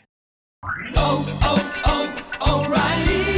¿Necesitas ayuda? En O'Reilly Auto Parts te ayudamos. ¿Necesitas algún consejo? Te aconsejamos. Nuestros profesionales en autopartes están siempre disponibles para ayudarte a encontrar lo que necesites. Excelente servicio al cliente es solo una de las ventajas que ofrece O'Reilly Auto Parts. Los profesionales en autopartes. Oh, oh,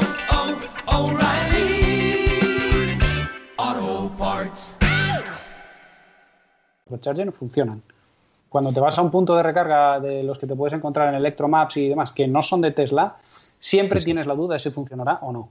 Porque hay, tant, hay tantísimos que no se han usado en el último mes, que están abandonados y que además nadie se gasta el dinero en, en hacer el mantenimiento. Eso no ocurre en Tesla.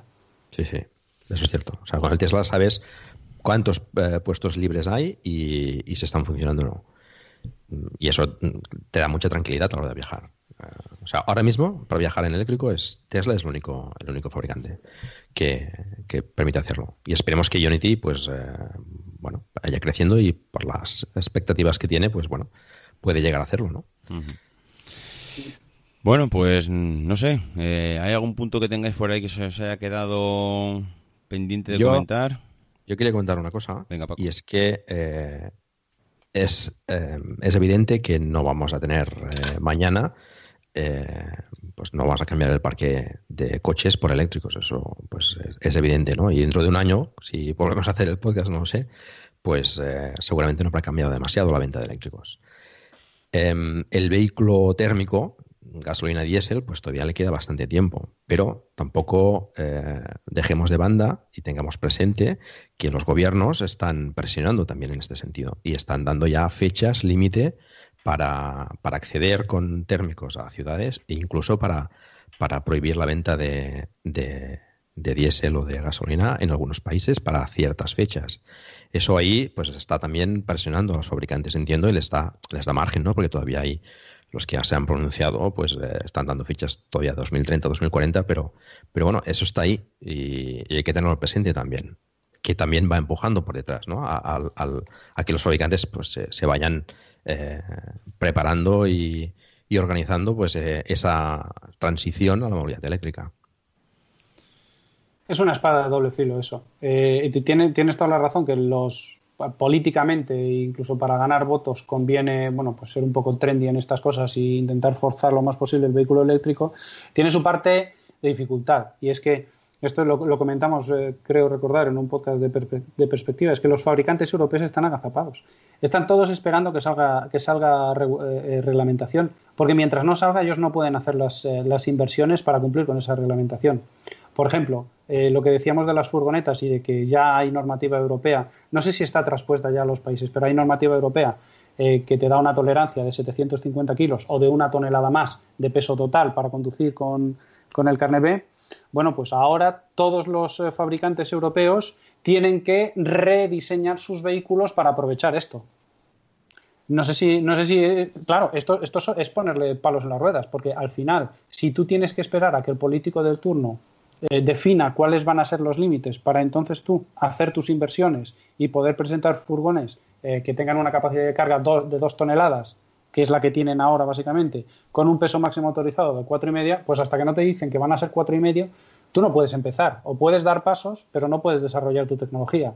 Es decir, que los gobiernos están intentando impulsar la movilidad eléctrica, cierto, pero no es algo bueno. Y, probablemente el otro ejemplo lo tenemos en Estados Unidos, donde con mucha menos intervención gubernamental salen compañías como Tesla, que, te, permiten ir abriendo el camino y ir abriendo un poco, ir rompiendo el hielo, y luego probablemente la normativa se vaya adecuando a lo que hay en el mercado, ¿no? Y poniendo ciertos límites, acotando ciertas cosas, pero permitiendo que, sean las empresas las que vayan un poco investigando y, e innovando, ¿no? Pero no, perdamos de vista que en algunas ciudades hay problemas serios de contaminación. ¿eh? Es un problema también de, salud. ¿eh? O sea, mm, la transición a la movilidad eh, no, no, no- ya no solo eléctrica, sino no contaminante, pues eh, se va haciendo cada vez más necesario. Sí, sí, absolutamente de acuerdo. Y no perdamos tampoco de vista a Emilcar con su confirmación empírica de que no todo el mundo vive en el centro de Madrid. Correcto. Y que, sí, y- sí. y que- y que las empresas de automoción no pueden sobrevivir vendiéndole coches solo al distrito postal 280 y al 080. Ujú.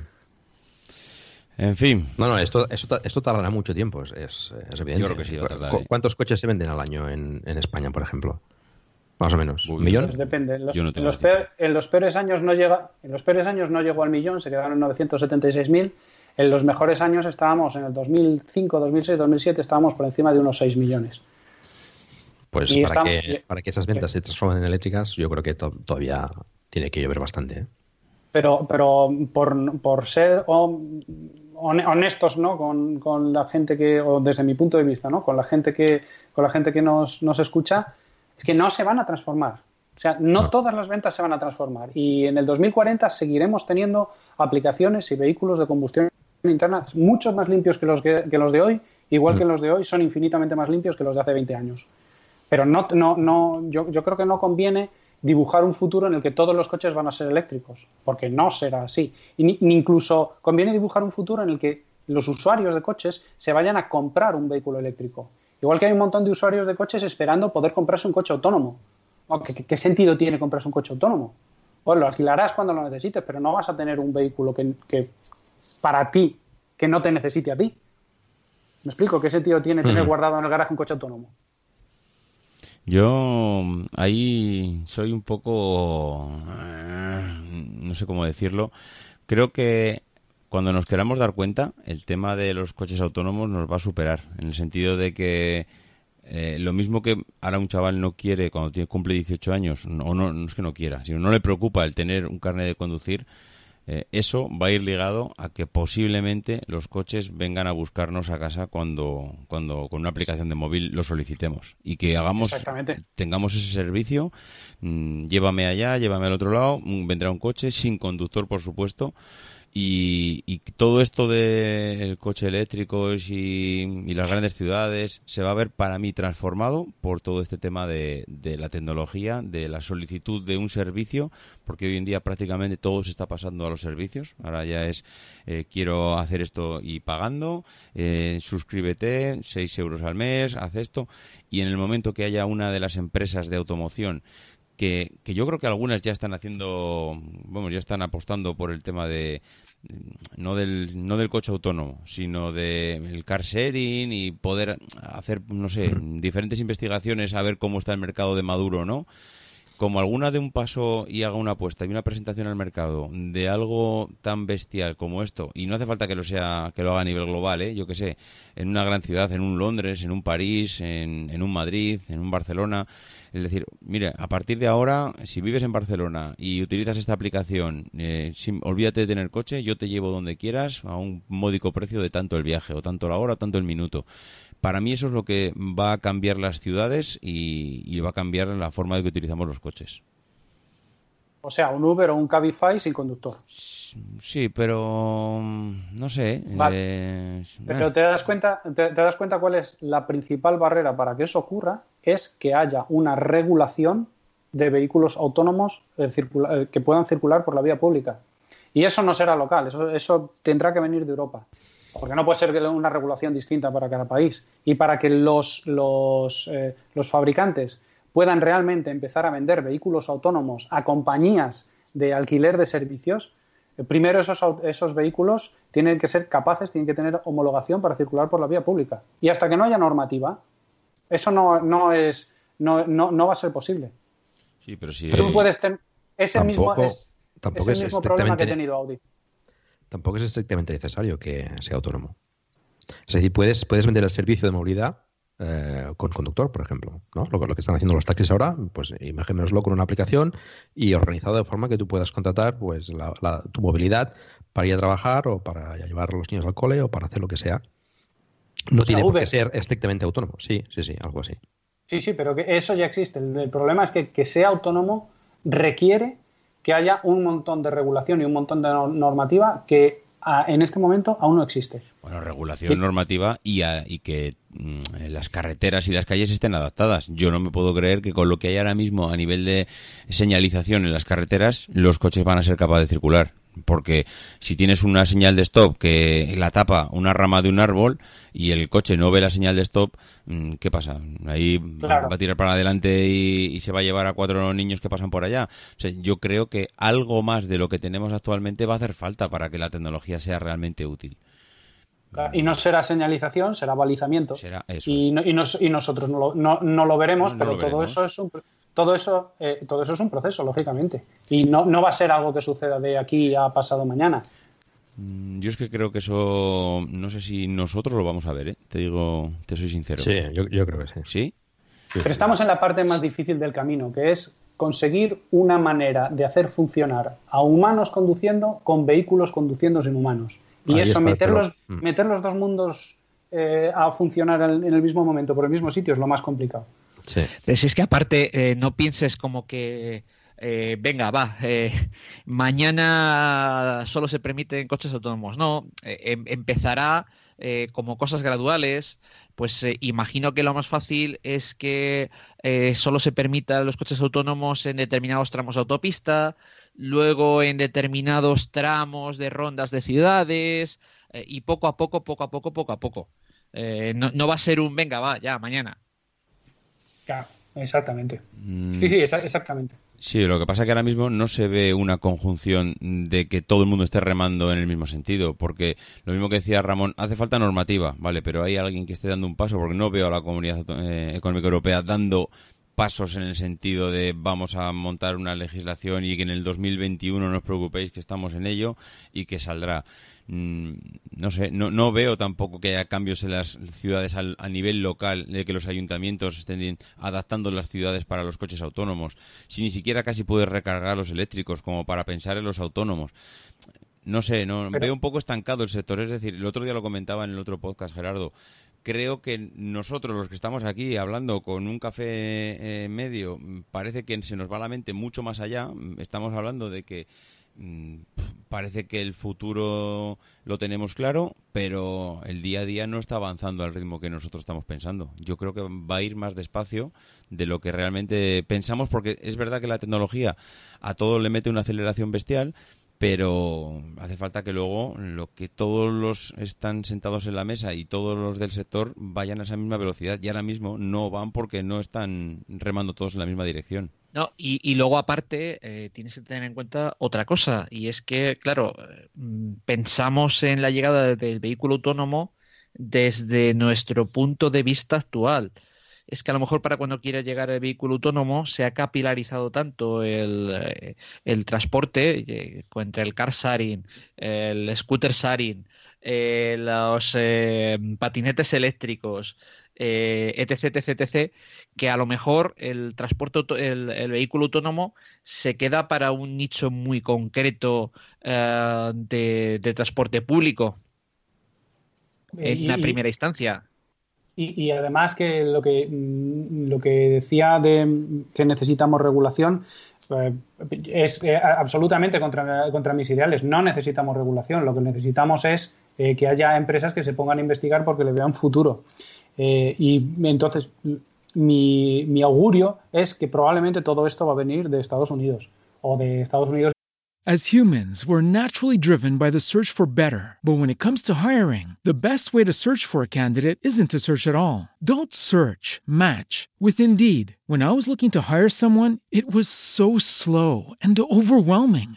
I wish I had used Indeed. If you need to hire, you need Indeed. Indeed is your matching and hiring platform with over 350 million global monthly visitors, according to Indeed data, and a matching engine that helps you find quality candidates fast. Ditch the busy work. Use Indeed for scheduling, screening, and messaging so you can connect with candidates faster. And Indeed doesn't just help you hire faster. 93% of employers agree Indeed delivers the highest quality matches compared to other job sites, according to a recent Indeed survey. And listeners of this show will get a $75 sponsored job credit to get your jobs more visibility at Indeed.com slash podcast. That's Indeed.com slash podcast. Terms and conditions apply.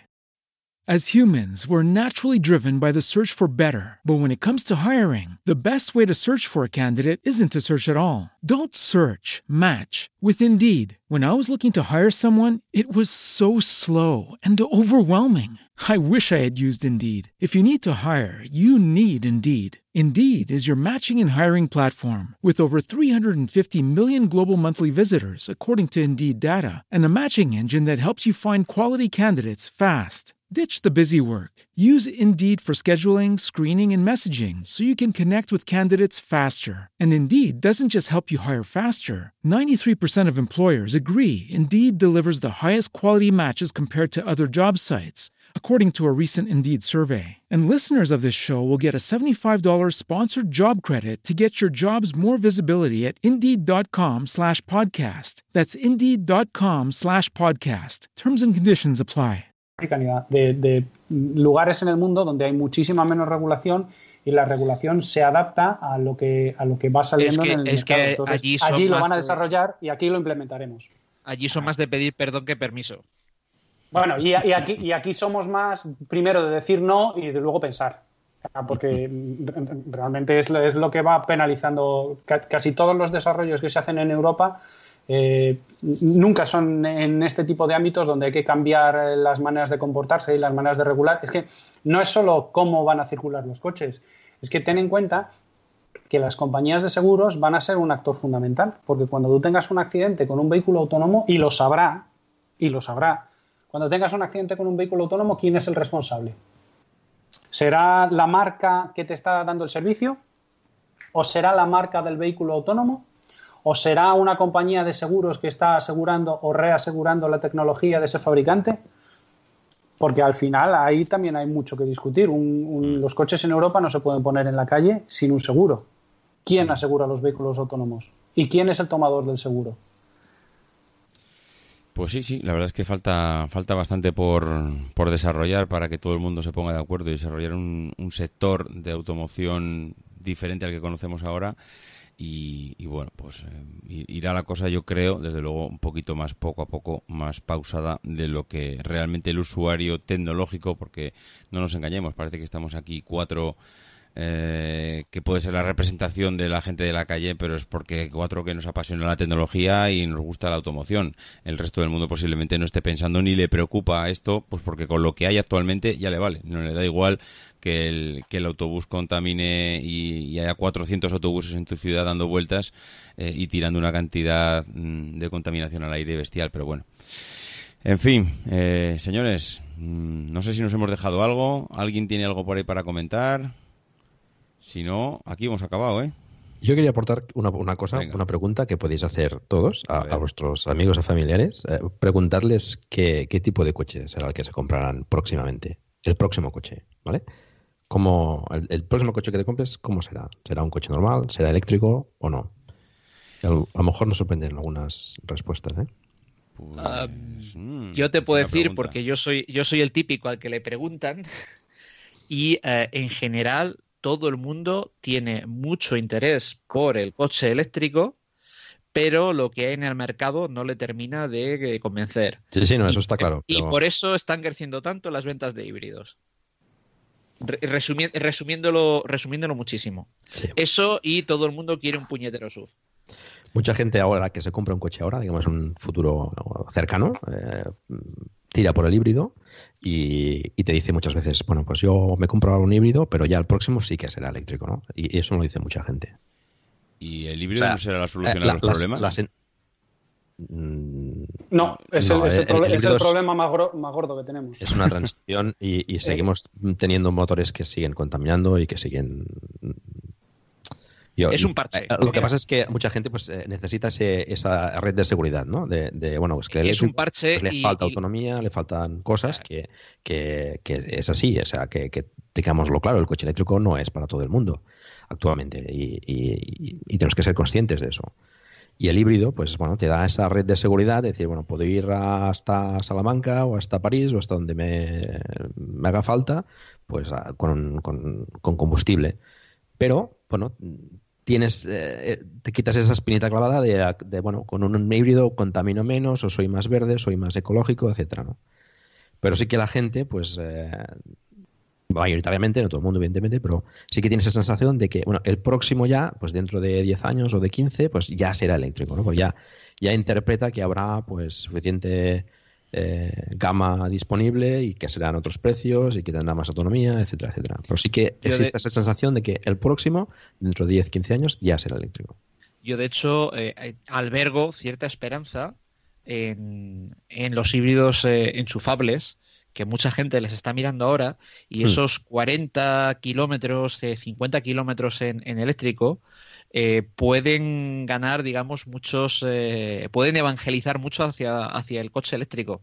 Hmm. En el momento en el que pues eh, la gente se pilla un híbrido enchufable y se da cuenta de que casi todos los días con esos 40-50 kilómetros no tiene ni que encender el, motor de gasolina porque al final el uso medio de, del coche, bueno, cada uno es el, suyo, pero es el que es y para mucha gente con 40-50 kilómetros diarios le apaña más que de sobra, eh, pues estoy seguro de que eso hará cambiar, eh, hará cambiar mucha, eh, mucho el, sentimiento, digamos, hacia, hacia el eléctrico. También es verdad que es que ahora no es el momento, o sea, con todas las marcas anunciando una ofensiva hacia eléctricos en la que va a haber más competencia, porque al final, casi, casi, si lo piensas, tú te miras la gama de eléctricos ahora y tienes el Zoe, eh, prácticamente el Zoo en su segmento no tiene competencia. Es un polivalente. Eh, lo que hay en ese tamaño son el Citroën C0 y demás, que bueno, son absolutamente desfasados, no tienen nada que ver. Eh, incluso son, yo creo que algo, algo más pequeños. El Zoe no tiene competencia. Siguiente segmento, que es el de los compactos, tienes el Leaf, que tiene un poco de competencia con el, con el, con el E-Golf el Ionic es algo más grande, es eh, este que está así un poco entre medias segmentos. Si te das cuenta al final es que más o menos casi por segmento hay un coche, dos a lo sumo. No hay competencia, por ende no tienen que ponerse las pilas a bajar precios. Sí, sí, yo, tengo una, yo tengo una opinión absolutamente contraria al respecto, para, mantener mi costumbre. Absolutamente contraria a los híbridos. O sea, eh, desde mi punto de vista, los híbridos que empezaron hace 10, 12 años han sido una eh, estrategia de los fabricantes para poder saltarse el ciclo de homologaciones anterior con un cero en, el, en, el, en bueno, las emisiones, de manera que no tenían que pagar impuestos al matricular en prácticamente ningún país europeo. Y la consecuencia de eso es que ahora mismo los híbridos tienen un range de 30, 40, 50 kilómetros, que es lo que los te hace enchufables. Exactamente, los enchufables, que es exactamente los que, lo que te hace falta en los sitios donde tienes multitud de opciones de car sharing. Y luego tienes eh, la parte no enchufable del vehículo, eh, que te permite usarlo como un vehículo térmico tradicional a costa de cargar las baterías por aquí y por allá y por lo tanto un consumo normalmente más elevado. Y la, demostración de eso es que si te vas a las campas de remarketing de los operadores de renting, te encuentras con un montón de Mitsubishi de estos Outlander eh, matriculados ya en el 15 y algunos del 16, que cuando los vas a inspeccionar a la hora de la venta tienen todavía sus, em, sus cables de carga eh, precintados. No se cargaron nunca, jamás. Se utilizaron siempre como térmicos. Y esto no me lo invento yo. Id a cualquier campo de, de Lisplan, de Arval, de ALD y miradlos, porque son coches que es puro marketing y te cuestan más, dinero, consumes más, por lo tanto contaminas más y no te están dando eh, ninguna ventaja porque la parte de uso eléctrico, esos 30-40 kilómetros los tienes casi siempre cubiertos con opciones de car sharing porque es lo que necesitas en los núcleos urbanos.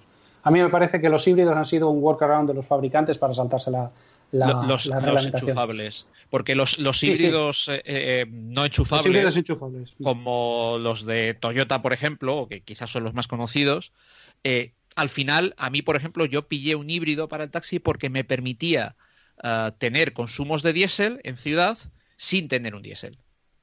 En ciudad. en ciudad. Porque en carretera o te quedas eh, pelín por encima, o, te, eh, o sea, eh, con, suerte igualas un, un, diésel, con suerte.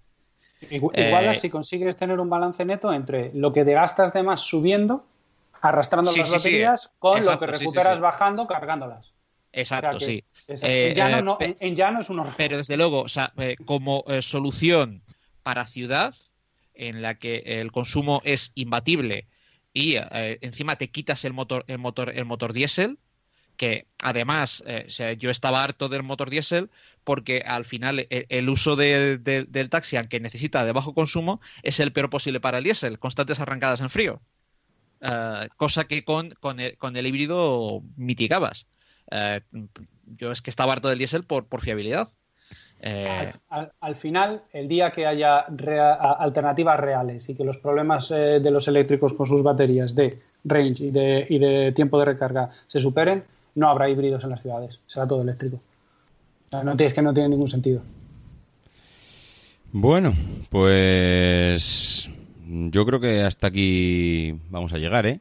Me parece que le hemos, hemos hecho un repaso bastante completito a cómo está ahora mismo todo el, todo el sector.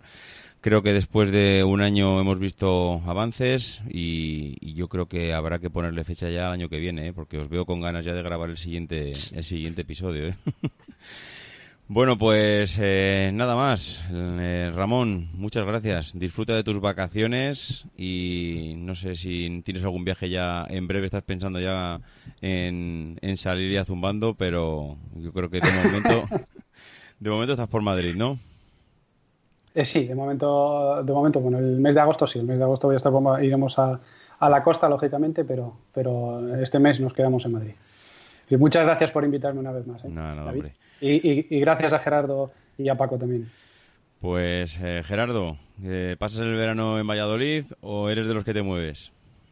Eh, bueno, ya sabes que me muevo bastante por definición y más ahora que tengo tiempo libre, que esto es una cosa que estoy descubriendo. no, sí, nos, bajaremos a la costa la segunda quincena de, de, agosto. Estas cosas que estoy descubriendo, esto de haber sido autónomo tanto tiempo. sí, sí, esto es un cambio de vida total. Bueno, pues nada, muchas gracias por, por venir, un auténtico placer y nada, vete apuntándote también la fecha para, para el año que viene, que habrá que repetir otra vez. Eh, por supuesto. Muy bien. Eh, Paco, oye, este, este episodio lo sacaremos también en and Drive, ¿no? Por supuesto, sí, sí. Vale, vale, vale. Pues nada, oye, Paco, tú, tú ya estás en la costa, si es que tú estás al lado de la playa ya, tú ya lo tienes todo. Sí, la verdad es que aquí estamos... Eh, tenemos cerca de todo, montaña, playa. Sí, sí. No te puedes quejar, estamos, te bien ubicados, sí. ¿Te vas a mover en vacaciones o...? ya las hice, ya las hice. Estuve en Suiza, eh, conocí a Carmela, por cierto, un saludo, Carmela. Ah, sí, sí. Y, por cierto, hay unos cochazos en Suiza, una pasada. eh, y de momento este año ya, bueno, haremos algunas más vacaciones, pero nos quedaremos por aquí. Sí, quedas por aquí. Pues nada, nada, yo aprovecharé también para hacer vacaciones. Mm, por un lado me, me daba, no sé, tenía tentaciones de sacar algún episodio de perspectiva en verano, pero creo que va a ser va a ser complicado porque me marcho a me marcho a Logroño un par de semanitas y cuando estás fuera de tu entorno, ya con el tema de la mudanza, ha sido tremendamente complicado grabar los dos o tres podcasts que he tenido que grabar este mes. Estoy aquí todavía adaptándome al nuevo entorno. Pero sí, sí, aprovecharemos para, para hacer un poco de vacaciones en agosto que, que falta hace. Bueno, pues eh, nada más. A, todos los oyentes, muchas gracias por estar aquí. Que paséis unas buenas vacaciones y nos vemos en septiembre. Venga, un abrazo. Un saludo. Un abrazo. Adiós. Adiós. Because the people who are crazy enough to think they can change the world are the ones who do.